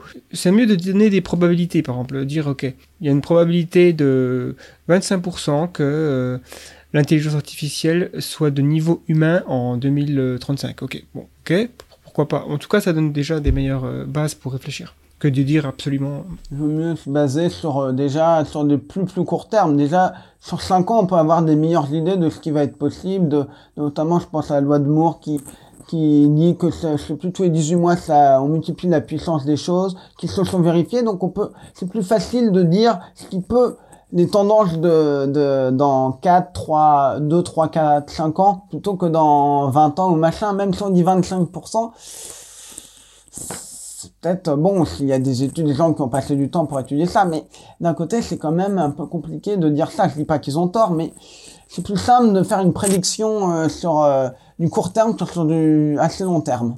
Quoique, le très long terme, on peut aussi le prédire, mais c'est généralement pas l'humain, quoi. C'est plus euh, le, le, le, le soleil va voilà, engloutir la Terre dans un milliard d'années. Oui, ça c'est des choses qu'on sait parce qu'elles vont forcément arriver. Ouais, de ce qu'on connaît de notre modèle après, comme disait Umberto Eco dans ces modèles-là, il disait maintenant tout se prouve par euh, le faux. C'est-à-dire euh, tant que quelque chose est tant que quelque chose n'a pas été prouvé faux, il est vrai. Et ça reste le modèle. Parce que je crois bien que avant Einstein, on pensait tout connaître de la physique. Et on disait il n'y a plus rien à découvrir. Et puis Einstein est arrivé et ça a tout changé. Et Eco disait maintenant c'est le faux qui fait qui fait foi parce que ça trouve notre modèle, ce qu'on appelle la théorie de l'immensément grand et de l'immensément petit et la fameuse théorie dans laquelle on veut mettre le- le- la théorie du tout qui serait la les liaisons manquantes entre ces deux qui ces deux mondes qui agissent de manière totalement différente. Si ça se trouve on va se rendre compte Que, en fait, euh, c'est pas un lien qu'il fallait chercher entre les deux, c'est qu'on a totalement faux et que un jour un scientifique qui va démontrer ça. C'est peut-être pas ça, mais c'est toujours cette notion de, dans cette route-là d'aller chercher, euh, voilà, de prouver. C'est vrai tant que ça n'a pas été démontré. je pense que c'est une- comme ça que la science avance depuis, euh, comme tu disais, puis c'est Karl Popper aussi qui a, dit- qui a dit- qui a- qui a mis en, en lumière cette idée de... En gros, euh, c'est falsifiable. Voilà. Quelque chose qui n'est pas falsifiable, c'est pas de la science. Donc dire par exemple, euh, est-ce qu'il existe un dieu? C'est bah, pas falsifiable, c'est de la métaphysique, c'est basé sur la croyance ou sur la raison. Tu peux avoir des bons arguments, mais ça reste de la philosophie, quoi. C'est-à-dire qu'au bout d'un moment, tu, tu butes sur un manque de preuves. c'est lui qui parle aussi du paradoxe de la, de la tolérance, où il dit il faut pas tolérer, si on tolère l'intolérable, un jour le tolérable prend le pouvoir, Popper qui dit ça, un jour l'intolérable prend le pouvoir, et toi, bah, il va te censurer tes opinions et tout ça. Et c'est un truc qui a été très partagé, il y a une image qui résume le truc sur Internet qui est très partagée pour expliquer ça, et pour dire justement, bah non, on peut pas tolérer Trump, on peut pas tolérer les gens qui ont des propos haineux, et c'est le paradoxe euh, de ça. Très bien. Bon, ben, je pense euh, qu'on a fait le tour. Euh, merci encore pour ta participation. C'était super sympa. Et donc, euh, Mais de rien, c'était un très grand plaisir, c'était très intéressant et j'ai pris beaucoup de plaisir à échanger, à discuter, à partager. J'espère que les gens ont, ont pris autant de plaisir à, nous écouter. et donc, si jamais euh, des personnes veulent euh, en savoir plus sur toi, euh, où c'est qu'on peut te trouver? Alors moi, j'ai un, j'ai un site web qui s'appelle victorbesset.fr qui est mon, mon site est un peu, c'est mon site professionnel où on peut trouver mes conférences, mais été en entrepreneuriat, journaliste musical, mais mes apparences, euh, notamment quand j'étais dans les pigeons, les livres aussi que j'ai fait, et c'est des livres sur mes stages, bref. Et surtout, si les gens veulent avoir des infos, faut suivre un peu, s'ils sont intéressés d'envie de prolonger la discussion, ils peuvent aller sur mon Twitter, donc qui est Victor, euh, Victor Besset, donc, euh, sans attacher, sans rien, tout mon nom, et c'est arrobase Victor Besset, et, et là-dessus, je fais pas mal de, de fils euh, Twitter où je démystifie selon l'actualité, je parle de beaucoup de choses. Là, je viens de regarder, j'ai au moins une cinquantaine de notifications parce que j'ai, dont on parlait tout à l'heure de, de, du, du hack Twitter, là, de Only for You. J'ai des tonnes de gens qui ont retweeté mon truc, qui me demandent des conseils et des trucs, parce qu'ils ont été piratés, tout ça. Et donc, j'essaye, moi, mon but sur mon Twitter, c'est d'aider les gens, c'est de, je comprends que tout le monde n'est pas sensible à la technologie. Je, je suis pas, c'est pas mon but d'être méprisant, de dire ah tu t'es fait pirater, t'es nul, tu comprends rien. Non non, c'est vraiment bienveillant et c'est le but c'est d'aider et c'est ça. Donc si les gens sont curieux de en savoir plus, je, je fais régulièrement des fils sur les faux profils, les, les toutes ces choses là et voilà. S'ils veulent venir, c'est avec grand plaisir. Je les accueille avec grand plaisir et et dès que je peux, si j'en ai la possibilité, s'il n'y a pas un milliard de personnes qui me posent des questions, je suis prêt à, à prendre un peu de temps pour répondre, échanger. C'est toujours avec grand plaisir. Ok, ben voilà, vous savez où aller. Très bien, bon, merci encore. Mais de rien. Merci d'avoir écouté ce podcast, j'espère que ça vous a plu. Je vous invite à voir les autres podcasts de la série La Prospective. N'hésitez pas aussi euh, donner un petit j'aime à la, série, hein, au podcast. Ça nous permet de monter dans les recommandations de Apple, je pense, ou de iTunes. Il y a aussi la série de podcasts Humain Demain que je vous invite à aller euh, regarder, puisqu'il y a euh, des, invités très intéressants, qui ont- donc c'est en collaboration avec euh, l'Association française transhumaniste. Et on parle beaucoup de sujets liés donc, à ce que ça voudra dire qu'être humain dans le futur, avec toutes les disruptions technologiques qui arrivent. On parle aussi beaucoup de philosophie, d'éthique et ce genre de sujet. Et bien sûr, si vous voulez plus de vidéos sur le futur ou sur la science-fiction, rendez-vous sur la chaîne YouTube The Flares et aussi sur le site The Flares car il y a des contenus premium, des documentaires plus longs, hein, des, documentaires qui peuvent faire 45 minutes. On en a même une série sur l'intelligence artificielle qui fait 4 heures. C'est c'est vraiment cool. Donc allez voir ça. Et ben moi je vous dis à la prochaine. Merci encore une fois d'avoir écouté le podcast jusqu'au bout. Et à bientôt.